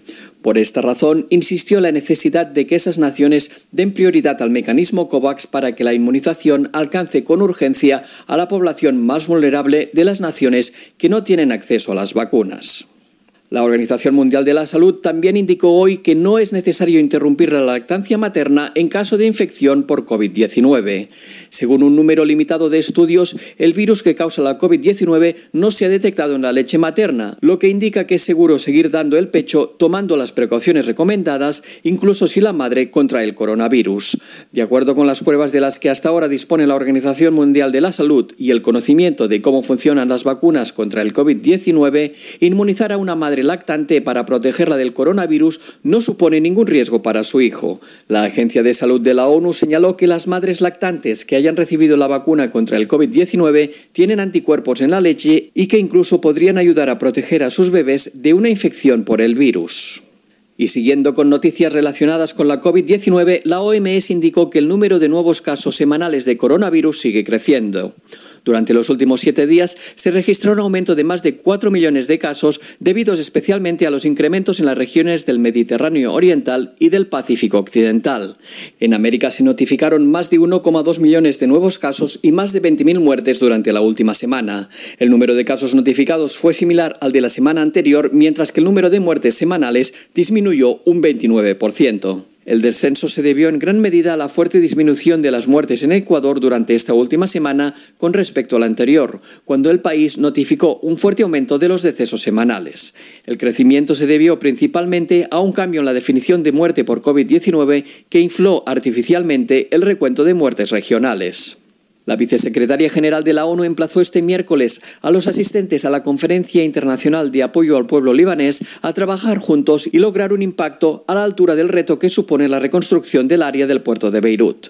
Tras la trágica explosión que hace un año se saldó con unos 200 muertos y miles de desplazados en la capital del Líbano, Amina Mohamed destacó que la ayuda es necesaria para sentar las bases de una recuperación a más largo plazo cimentada en la Agenda 2030 para el Desarrollo Sostenible. Para lograr apeló a los asistentes a financiar el plan de respuesta de emergencia de 12 meses de duración que establece las estrategias prioritarias para aliviar las necesidades humanitarias de las personas más vulnerables del Líbano y que complementa el apoyo ya prestado a las comunidades de refugiados de acogida. Mohamed recordó que más de la mitad de los libaneses viven ahora en la pobreza, que uno de cada tres sufre inseguridad alimentaria, que aumenta el desempleo que unos 4 millones de personas están en riesgo de no tener acceso al agua potable y que cientos de miles de niños corren el riesgo de abandonar la escuela. Y hasta aquí las noticias más destacadas de las Naciones Unidas. Relatamos al mundo. Relatamos al mundo.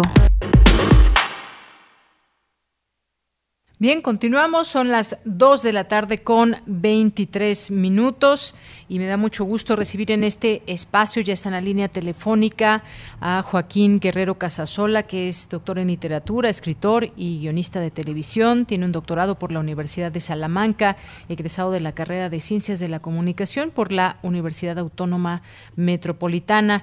¿Qué tal, Joaquín? Muy buenas tardes, bienvenido. Buenas tardes, Deyanira, ¿cómo estás? Un saludo al auditorio también. Muchas gracias, gracias por estos minutos que nos das para platicar de la desaparición del principito, este libro que pues es una, una propuesta, una novela que nos cuenta eh, pues una historia por una parte de un hombre un tanto, un tanto especial, digamos, que trabaja limpiando escenas de crímenes y más, pero me gustaría que tú en principio nos, nos hables un poco de este libro para ir entrando en materia. Sí, pues mira, este el libro es un thriller y tiene como hilo conductor eh, la desaparición del el libro, de, de, un ejemplar del libro del Principito, una obra pues célebre, conocida, que ha marcado a muchas generaciones y este desaparece este libro y precisamente uno de estos trabajadores de la limpieza que se dedica a, limpiar pues escenas donde hubo ciertos crímenes se roba un ejemplar que resulta particularmente valioso. Y eh, este libro me sirve a mí para contar para hacer un recorrido a través de la historia y adentrarnos en eh, en la Segunda Guerra Mundial, en lo que estaba pasando eh, en ese momento en Europa, pero también en México en el año de 1945 y también para eh, tocar la misteriosa desaparición de Exuperi, el autor del Principito, que como sabemos era un piloto aviador y hacía una labor de reconocimiento cuando su avión desaparece en el mar Hace pocos años se descubrió, se encontró una esclava con su nombre con en el fondo del mar, con lo cual se comprobó que sí, que efectivamente su avión había caído en, las profundidades, pero aún sigue siendo un misterio realmente cómo, cómo fue su, su final, ya que algún piloto alemán se atribuyó haberlo derribado, pero igual a lo mejor se hizo promoción a sí mismo, otro, otra hipótesis fue posiblemente que se le acabó el combustible, incluso se, se llegó a especular con la posibilidad de un suicidio. Entonces, bueno, todos estos elementos eh, misteriosos eh, me sirven para, para hacer esta, haber construido esta historia de la desaparición del principito. Efectivamente, eh, Joaquín, todas estas, eh, digamos, lo que podemos encontrar en la novela, esta especie como de complots, eh, pistas falsas, de pronto que nos llevan a toda esta historia, un libro, un libro bastante amplio con estas historias que nos encontramos muy bien descritas, sobre todo los personajes y ese misterio con el que se empieza en una de las escenas del crimen, que a eso se dedica uno de los, de los personajes a limpiar estas distintas escenas y no aparece un, reloj, un Rolex, que sería, digamos, eh, pues una pieza, un elemento que podría tener muchas posibilidades de que alguien, de que alguien deshonesto se lo pudiera robar, robar pero no, no un libro de, de El Principito. Y de ahí se empieza pues toda esta historia que nos va llevando a todas estas, eh, pues a todas estas pistas y elementos que hay en esta, en esta novela. Así es, eh, y además eh, la desaparición de este ejemplar me sirve a mí para relatar cosas poco, poco dichas de la historia. Una de ellas es hablar de los campos de concentración, pero no de, la, de, lo que ya mucho se ha tocado, de los, de los que hicieron los, los alemanes, los nazis, sino de los campos de concentración que hicieron los estadounidenses cuando resultan triunfadores en la guerra y hacen estos campos en Alemania y meten en ellos no solo a los a los soldados alemanes sino también a la población civil alemana y que resultaron tan tan horribles y tan tan este complejos tan tan duros como como los de los nazis. Entonces eso poco se ha dicho. Y yo toco ese ese tema también de los campos de concentración que hicieron los norteamericanos y así otros otros temas de que, hablan mucho de los claroscuros humanos y todo esto gracias a, a pues la desaparición de este ejemplar del libro. Así es, estos claroscuros humanos que, que, siempre dan pie y que a través de, estos personajes nos llevas por esos, por esos entramados, por esas, esa psicología también de los, de los personajes, que a mí me, me, gustó mucho esta parte donde, pues, cómo son y cómo, cómo nos, nos viene luego también a la realidad estos personajes que, que en verdad existen, en verdad existen y que son parte de tu, de tu novela y que nos llevan pues a entender también esa parte de la naturaleza humana y de pronto en tantos conflictos que podemos estar metidos o hacia dónde nos lleva un caso y nos va abriendo eh, posibilidades, cerrando otras. En fin, hay, hay una, una posibilidad muy extensa con estos eh, personajes que nos llevan a personajes reales, Joaquín. Sí, es un, es un, em, digamos que es un un rompecabezas amplio. lo, llamo rompecabezas porque así, así es que me costó armar la novela durante cinco años, porque son varias, varias historias que se entremezclan. Son dos épocas, en el tiempo presente y también el tiempo pasado. Son dos lugares donde suceden, Europa y también México.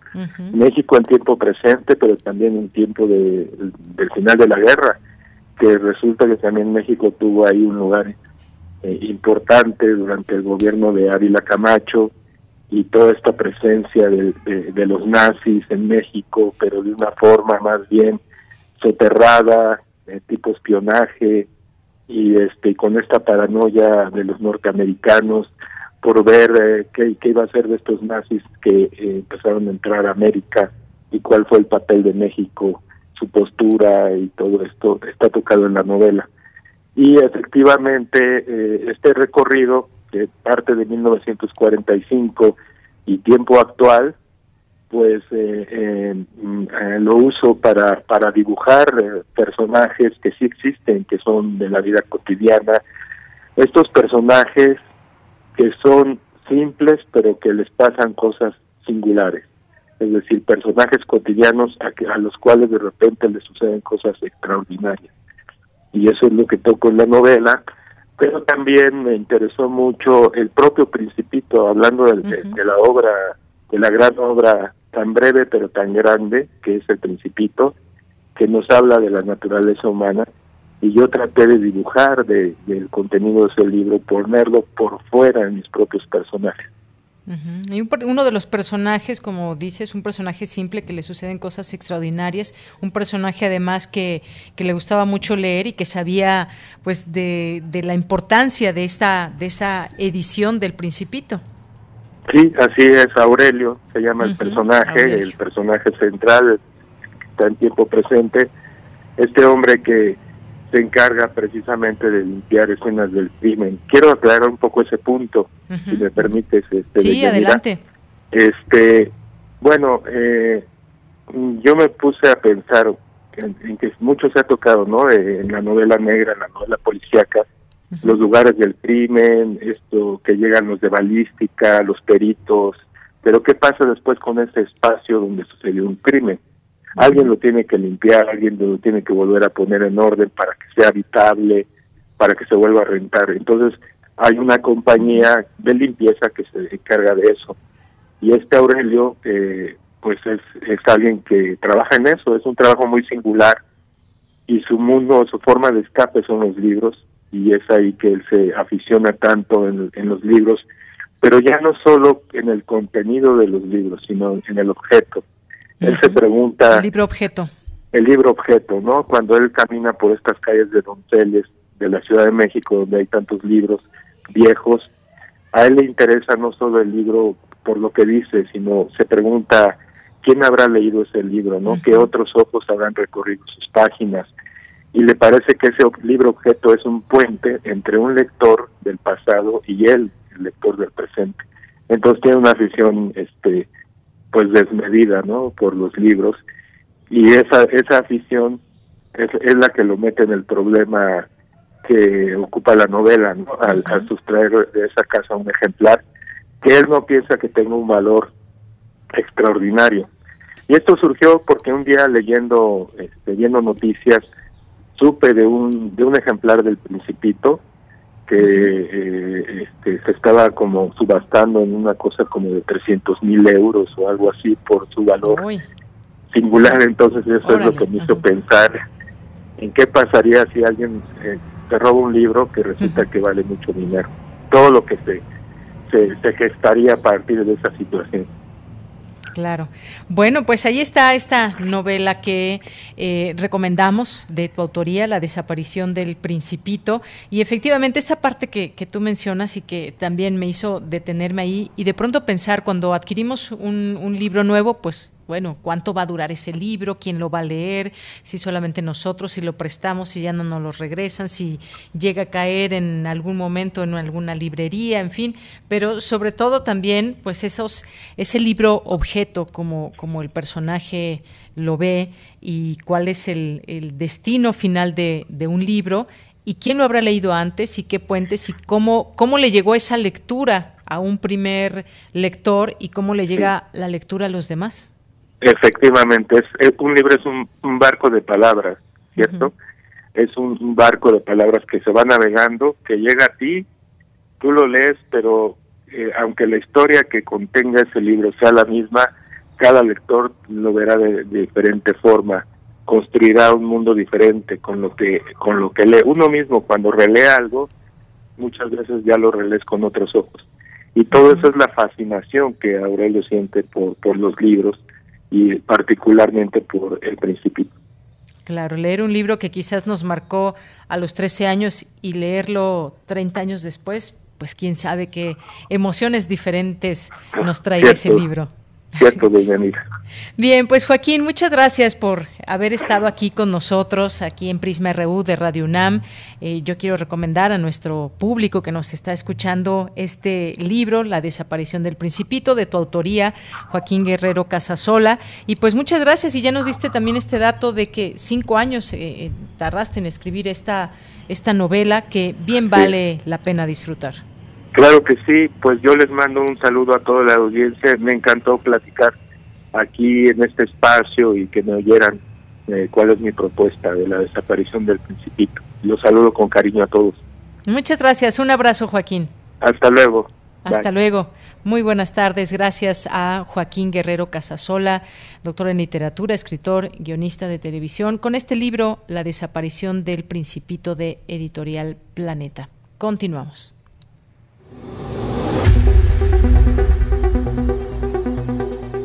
Dulce Conciencia. Ciencia. En Prisma. Bien, pues ya estamos con Dulce García, a quien damos la bienvenida a esta su sección para hablarnos de ciencia. ¿Qué tal, Dulce? ¿Cómo estás? Muy buenas tardes. Gracias, Deyanira. Muy buenas tardes a ti al auditorio. Deyanira, hoy vamos a platicar de un tema bien interesante y que nos tiene siempre así como en la duda, ¿no? De que, ¿por qué se da esto? Vamos a platicar de los gemelos. ¿Cómo ves? Ah, me encanta, me encanta ese tema porque pues eh, son muchas preguntas de pronto las que hay. ¿Los gemelos son exactamente iguales o son parecidos? ¿Vienen en, eh, pues, ¿cómo, cómo, cómo es que se forman? ¿Esto es un defecto, una virtud? ¿Cómo, ¿Cómo es todo esto? Así que, pues platícanos, Dulce. ¿Y cómo será vivir con un gemelo de Yanira? Así es, pues más bien vamos a, dejar que nos platique una experta acerca de esto porque se está haciendo un registro de gemelos aquí en México. Adelante. ¿Qué te parece, Deyanira, si antes de pasar a esta entrevista les damos un poquito de información? Claro que sí, adelante, Dulce.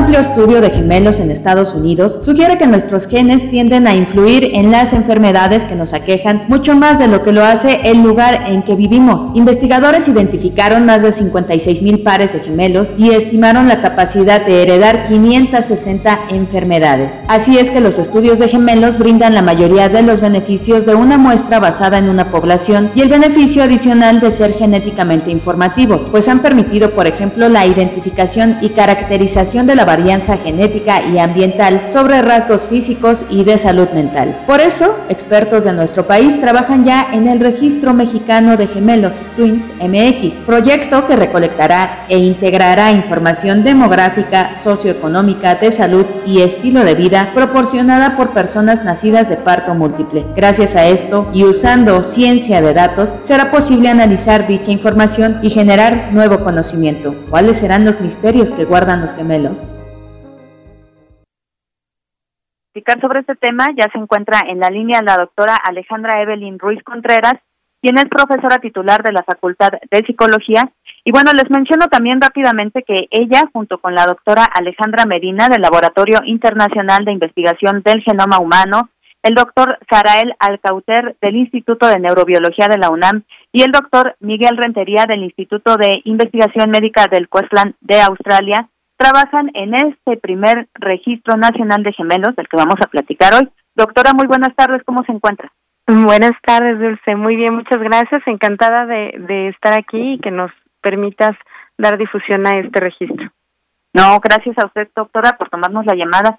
Y bueno, pues preguntarle de, de entrada cómo fue que, que surgió la idea de hacer este proyecto, cuánto tiempo tienen ustedes trabajando en él. Muy bien, pues eh, inició eh, un tanto por el doctor Miguel Rentería, que él está en Australia y ha trabajado en el registro australiano de gemelos. Y pues él vio la necesidad de integrar aquí en, en nuestro país un registro que tiene toda la razón. Y bueno, pues nos contactó a Alejandra Medina, a Saraela Alcauter y a mí para formar el equipo de trabajo y, y pues iniciar este este esfuerzo. Eh, iniciamos desde el 2017, 2018 con la planeación, estuvimos trabajando en ello y ya la parte ejecutiva la iniciamos en 2019. Actualmente, bueno, pues ya llevamos eh, un tiempo trabajando, tenemos hemos conseguido eh, financiamiento por parte de CONACYT y bueno, pues eh, esto está creciendo afortunadamente. Qué bueno, doctora, pues Platíquenos un poquito por qué trabajar con gemelos, eh, qué información pueden proporcionar ellos que, que no brindamos pues las personas que no tenemos un gemelo. Claro, perfecto. Esa es una pregunta muy muy buena. Eh, bueno, tal vez me gustaría decir antes que en el mundo se reconoce que hay alrededor de más de 100 sitios que han hecho registros de gemelos. Están estudiando a los gemelos. Ahora, ¿por qué a los gemelos? Eh, es un experimento que ha hecho la naturaleza muy interesante, porque, bueno, pues la mayoría de nosotros no nacimos por, por parto múltiple, sino más bien eh, nacimos uno cada vez, ¿no? Pero hay algunos que pueden nacer en algún parto múltiple. Eh, entonces, eh, digamos que la naturaleza nos ha proveído de dos tipos de, gemelos.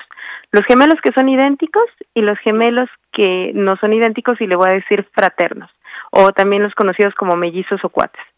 Entonces, los gemelos idénticos comparten el 100% de su carga genética, mientras que los fraternos el 50% sería el parecido que hay entre cualquier hermano. Ahora, no nada más comparten eh, el 100% de la carga genética, los gemelos eh, idénticos, sino que también comparten el mismo ambiente, ¿sí? Desde que nacen, en, eh, inútero incluso, ¿no? Entonces todo el tiempo están compartiendo todas las experiencias, ¿no? Por ejemplo, la experiencia de los papás para cambiar pañales, para cualquier cosa, las escuelas, todo, todo eh, comparten el 100% de, del ambiente. En el caso de los gemelos eh, fraternos, comparten el 50% de la carga genética y el 100% del ambiente.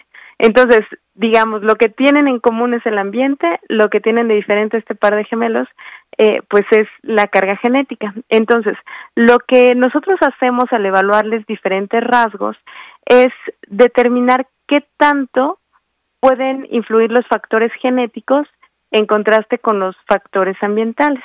¿Cómo? Ah, pues si nosotros tenemos un rasgo en particular, vamos a suponer eh, el color de cabello la forma del cabello, a ver si, si tiene eh, mayor contribución genética ese, ese rasgo. Ah, bueno, pues vemos qué tan parecidos son los gemelos eh, idénticos en contraste de los fraternos. Y en función de eso, si es más frecuente el parecido entre los gemelos idénticos en contraste con los fraternos, pues entonces eh, decimos que hay mayor contribución genética para ese rasgo. Pero afortunadamente podemos evaluar cualquier rasgo, ¿verdad? Y, particularmente a nosotros nos interesa evaluar rasgos eh, de salud física y de salud mental, que es algo que también eh, se tiene que, que evaluar y que también sabemos que los rasgos cognitivos, psicológicos, también tienen eh, una contribución genética importante. Sí, doctora, justo sobre eso quería preguntarme, eh, para lograr evaluar estos rasgos de salud física y mental de, la, de los que usted nos habla, ¿ustedes toman en cuenta solo los factores genéticos o también, por ejemplo, eh, todo el contexto social en el que se están desenvolviendo estos gemelos? Claro, eh, es cierto. Lo que hacemos, bueno, la evaluación que, que nosotros realizamos es a través de cuestionarios que se pueden hacer en línea. Cualquier persona que tenga incluso su celular puede registrarse, claro, siempre y cuando forme parte de, de un nacimiento múltiple, eh, puede registrarse y a través de cuestionarios nosotros detectamos cuáles son las potenciales variables ambientales en función del tipo de, de, gemelo, pues podemos inferir la contribución genética. Entonces, básicamente lo hacemos a través de múltiples respuestas de pares de gemelos y a través de modelos matemáticos. ¿sí? Con eso podemos observar la contribución ambiental y genética para, para los diferentes rasgos. E-, este trabajo que ustedes realizan es, es muy minucioso, es como cómo se ponen, por ejemplo, de acuerdo ustedes como pues especialistas de, de diversas disciplinas. Bueno, pues afortunadamente ponernos de acuerdo ha sido muy muy sencillo porque creo que todos estamos en la misma línea, ¿verdad? Eh, nos interesa la salud física, particularmente en todas aquellas enfermedades que son características de nuestra población. Sabemos que en nuestro país hay una alta prevalencia de diabetes, de hipertensión, de obesidad y eh, lo que nos han informado otros estudios epidemiológicos del mundo no necesariamente se aplica a nosotros. Entonces, por eso es muy importante eh, estudiar a nuestra población. ¿Por qué no se aplica? Porque la ancestría genética que hay entre las diferentes poblaciones, eh, pues es diferente, ¿verdad? En el caso de nosotros tenemos una mezcla genética particular. Eh, tenemos contribución de ancestría caucásica, de la indígena nativa y también eh, pues puede sorprender a algunos, hasta africana podemos tener. Entonces, eh, por eso es importante estudiar nuestra población. Ahora, decía también que, ¿cómo nos ponemos de acuerdo? Bueno, pues como le decía, estudiando salud física, salud mental, que tiene que ver con eh, la prevalencia de diferentes psicopatologías eh, y también, por ejemplo, el consumo de sustancias. Eh, entonces, bueno, pues este estudio nos va a proveer información sobre, sobre cómo hay influencia genética e influencia ambiental. Y también estamos ahorita estudiando el cerebro de los gemelos. Particularmente queremos conocer sobre la química del cerebro. Entonces también todos los gemelos están invitadísimos a participar en esta fase del, del estudio. Eh, para comunicarse con ustedes, gemelos, eh, ¿hay algún contacto eh, que puedan ellos acudir? Sí, sí, sí. Eh, pues los invitamos a que se metan a nuestra página y a nuestras redes sociales. Nos pueden buscar como Twins MX Oficial o si, si no se acuerdan, pues nada más metan Twins MX en Google y el primer sitio, ahí estamos nosotros. Eh, ahí pueden registrarse y si están interesados en el estudio de resonancia eh, magnética para saber sobre, sobre el cerebro de los gemelos, eh, eso se hace en el Instituto de Neurobiología en Querétaro. Entonces, todos los gemelos que están en áreas circundantes son bienvenidos. Ay, qué bueno, pues ya tenemos ahí el dato y lo vamos a compartir en las redes sociales porque tenemos por aquí ya algunos radioescuchas que nos están platicando que ellos tienen justo experiencias con los gemelos. Le mandamos un saludo a Salvador Medina. Y doctora, platicarle rápidamente, más bien preguntarle a propósito pues de todos estos datos que se pueden llegar a obtener respecto, por ejemplo, de las enfermedades. En el contexto de la actual pandemia, ¿qué tan relevante puede llegar a ser este registro nacional de, de gemelos? Pues es relevante porque nos ayuda a conocer sobre nuestra propia población. Lamentablemente no tuvimos mucho éxito, hicimos una eh, un apartado para saber cómo les iba a los gemelos con COVID, pero no tuvimos mucha respuesta. Sin embargo, creo que vamos a seguir insistiendo para que nos, nos ayuden a responder y, conocer, ¿verdad? Yo creo que lo que necesitamos es difusión. Si conocen a gemelos, por favor, eh, etiquétenlos para que se registren y, y esto crezca. Claro que sí. Y bueno, ya por último, preguntarle, ¿dónde se almacenan estos datos y se pueden consultar o cómo, o cómo vamos a nosotros enterarnos acerca de todo lo que ustedes vayan encontrando? Claro, pues la página es como nuestro medio de, difusión. Eh, estos datos están, bueno, en servidores en, eh, que está a cargo del Laboratorio Internacional de Investigación del Genoma Humano. Eh, pero sí, justamente la idea es que este conjunto de datos quede al servicio no solamente de nosotros, ¿verdad? De, de, de los cuatro que estamos a cargo, sino que sea útil para médicos, psicólogos, para cualquier profesional de la salud, para poder entender mejor eh, todos estos rasgos complejos que nos hacen humanos. Claro que sí. ¿Algo más que le gustaría agregar, doctor? ¿Algo que, que usted crea que nos hace falta saber sobre este proyecto que ustedes están trabajando? Pues insistir en que por favor se registren. Este registro depende de, de ustedes, de, de los que nos ayuden a contactar a los gemelos y de los gemelos mismos. Eh, todos están invitados a participar y a, aportar un granito de arena a este registro. Ay, doctora, pues muchísimas gracias. Ahí está la invitación a todo el auditorio para que si tienen gemelos, se registren. Muchísimas gracias, doctora. Muchísimas gracias, Dulce. Un placer. Igualmente fue la doctora Alejandra Evelyn Ruiz Contreras de la Facultad de Psicología de la UNAM, a quien le agradecemos muchísimo tu participación y toda esta información que nos proporciona. Y bueno, Deyanira, pues ¿cómo ves este tema de los gemelos? Da para pues, mucho. Muchas gracias. Eh, eh, Dulce, pues sí, me gustó mucho este tema. Yo decía que quizás no un defecto el tener gemelo, ni mucho menos, sino también, sino cómo se da esta posibilidad de que, pues, eh, a veces estos partos múltiples, embarazos múltiples que se tienen, y pues bueno, quizás no todos tenemos un, un gemelo, una gemela, pero sí tal vez un alma gemela. Así es, justo eso te iba a decir, Dayanira.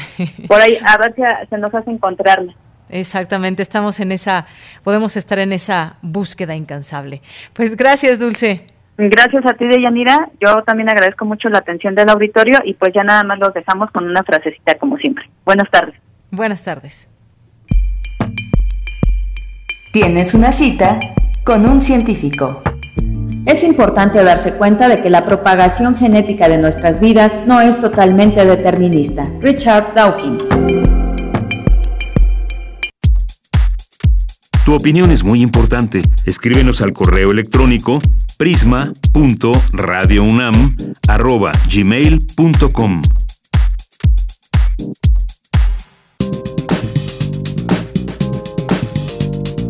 Cultura RU.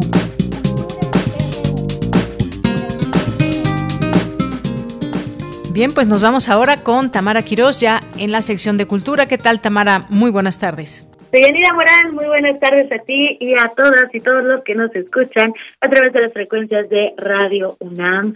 Oye, qué gusto saludarles. Bueno, hoy aplica qué susto saludarles porque tenemos información de horror, de terror en el cine. Resulta que Macabro, Festival Internacional de Cine de Horror de la Ciudad de México, cumple 20 años y celebrará este aniversario de forma híbrida con sedes virtuales y presenciales. Este festival, como muchos de ustedes sabrán, inició como un espacio para el cine de horror independiente, ha dado durante dos décadas cabida a películas de bajo presupuesto, de culto, documentales, filmes experimentales y por supuesto clásicos de género. El Macabro ah, es, sin duda una cita obligada que a través de su equipo, pues de forma ininterrumpida, involucra al público especializado, a los cinéfilos y también ha sido formador de nuevas audiencias y comunidad. Ha logrado unir al gremio cinematográfico, invitando a los involucrados en los filmes para crear puentes de diálogo. Y bueno, estuvimos en la conferencia de prensa donde se dieron a conocer más detalles. El equipazo de este festival nos recibió con escenas de las películas que formarán parte de esta edición que se realizará del 19 al 29 de agosto. Yo estaba amarrada a la silla, sépalo, porque están, están muy buenas las películas. Edna Campos Tenorio, eh, directora general de Macabro, fue la encargada de compartir parte de la programación y también habló de los retos de realizar este festival y cómo se han adaptado en estos tiempos que corren. Escuchamos a Edna Campos. que memon sanguíneo septerno, era do Satanás!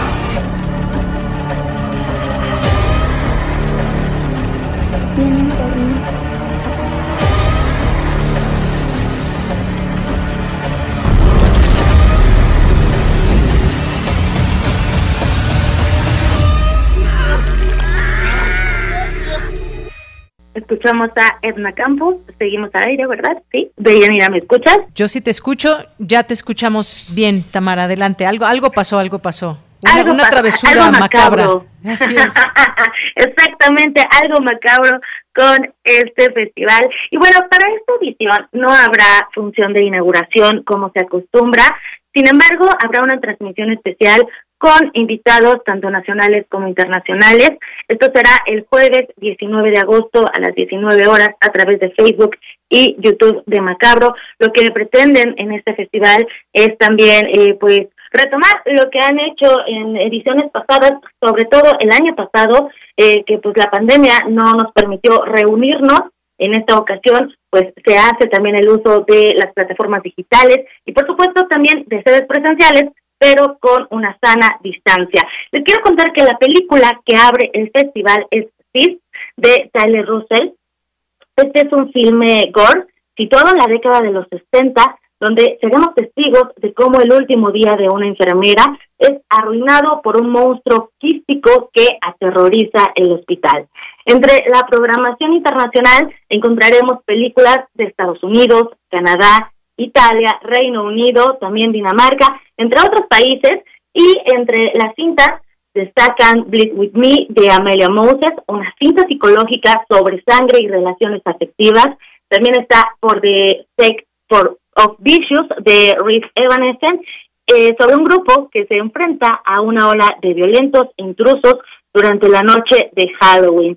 También está Get the Hell Out de I una sátira de zombies y política taiwanesa. Y también está Operación Luchador de Alain Pesina, que es un, donde encontraremos más bien un delirante documentary, así lo denominan, sobre un luchador mexicano contratado para infiltrarse en el régimen nazi. Y bueno, en la selección iberoamericana encontraremos filmes de México, Argentina, Brasil y Colombia.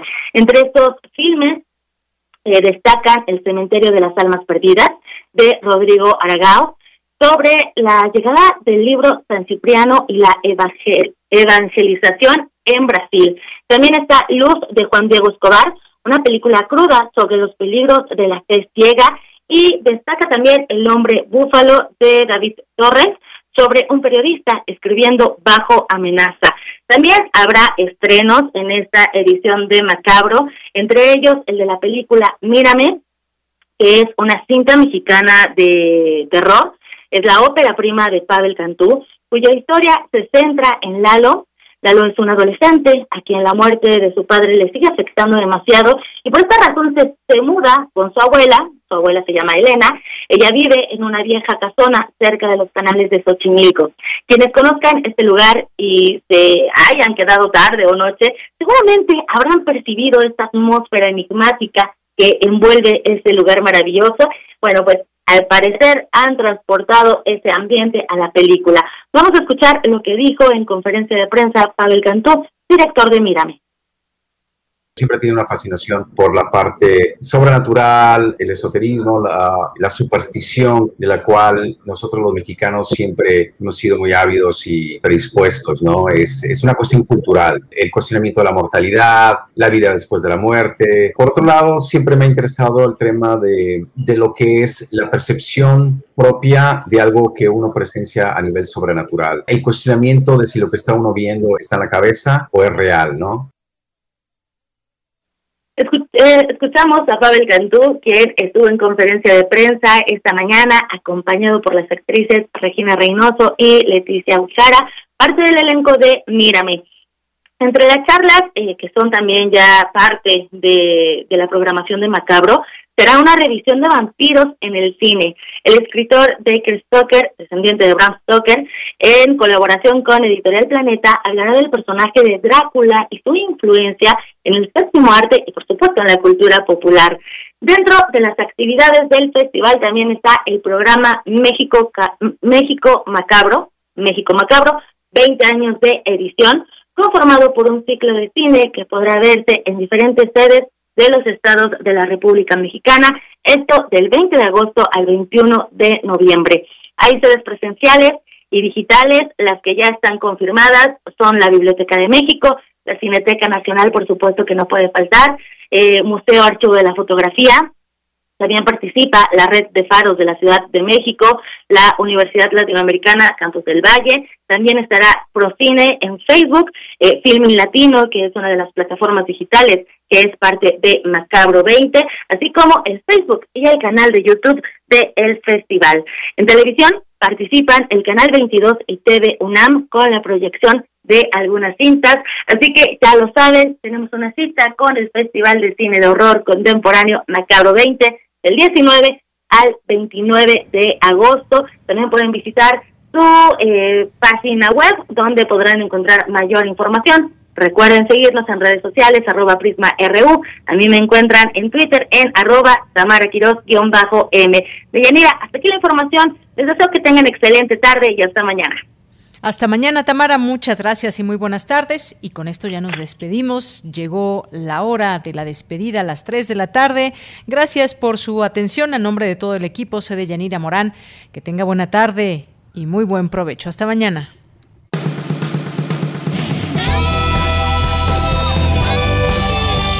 Prisma RU. Relatamos al mundo.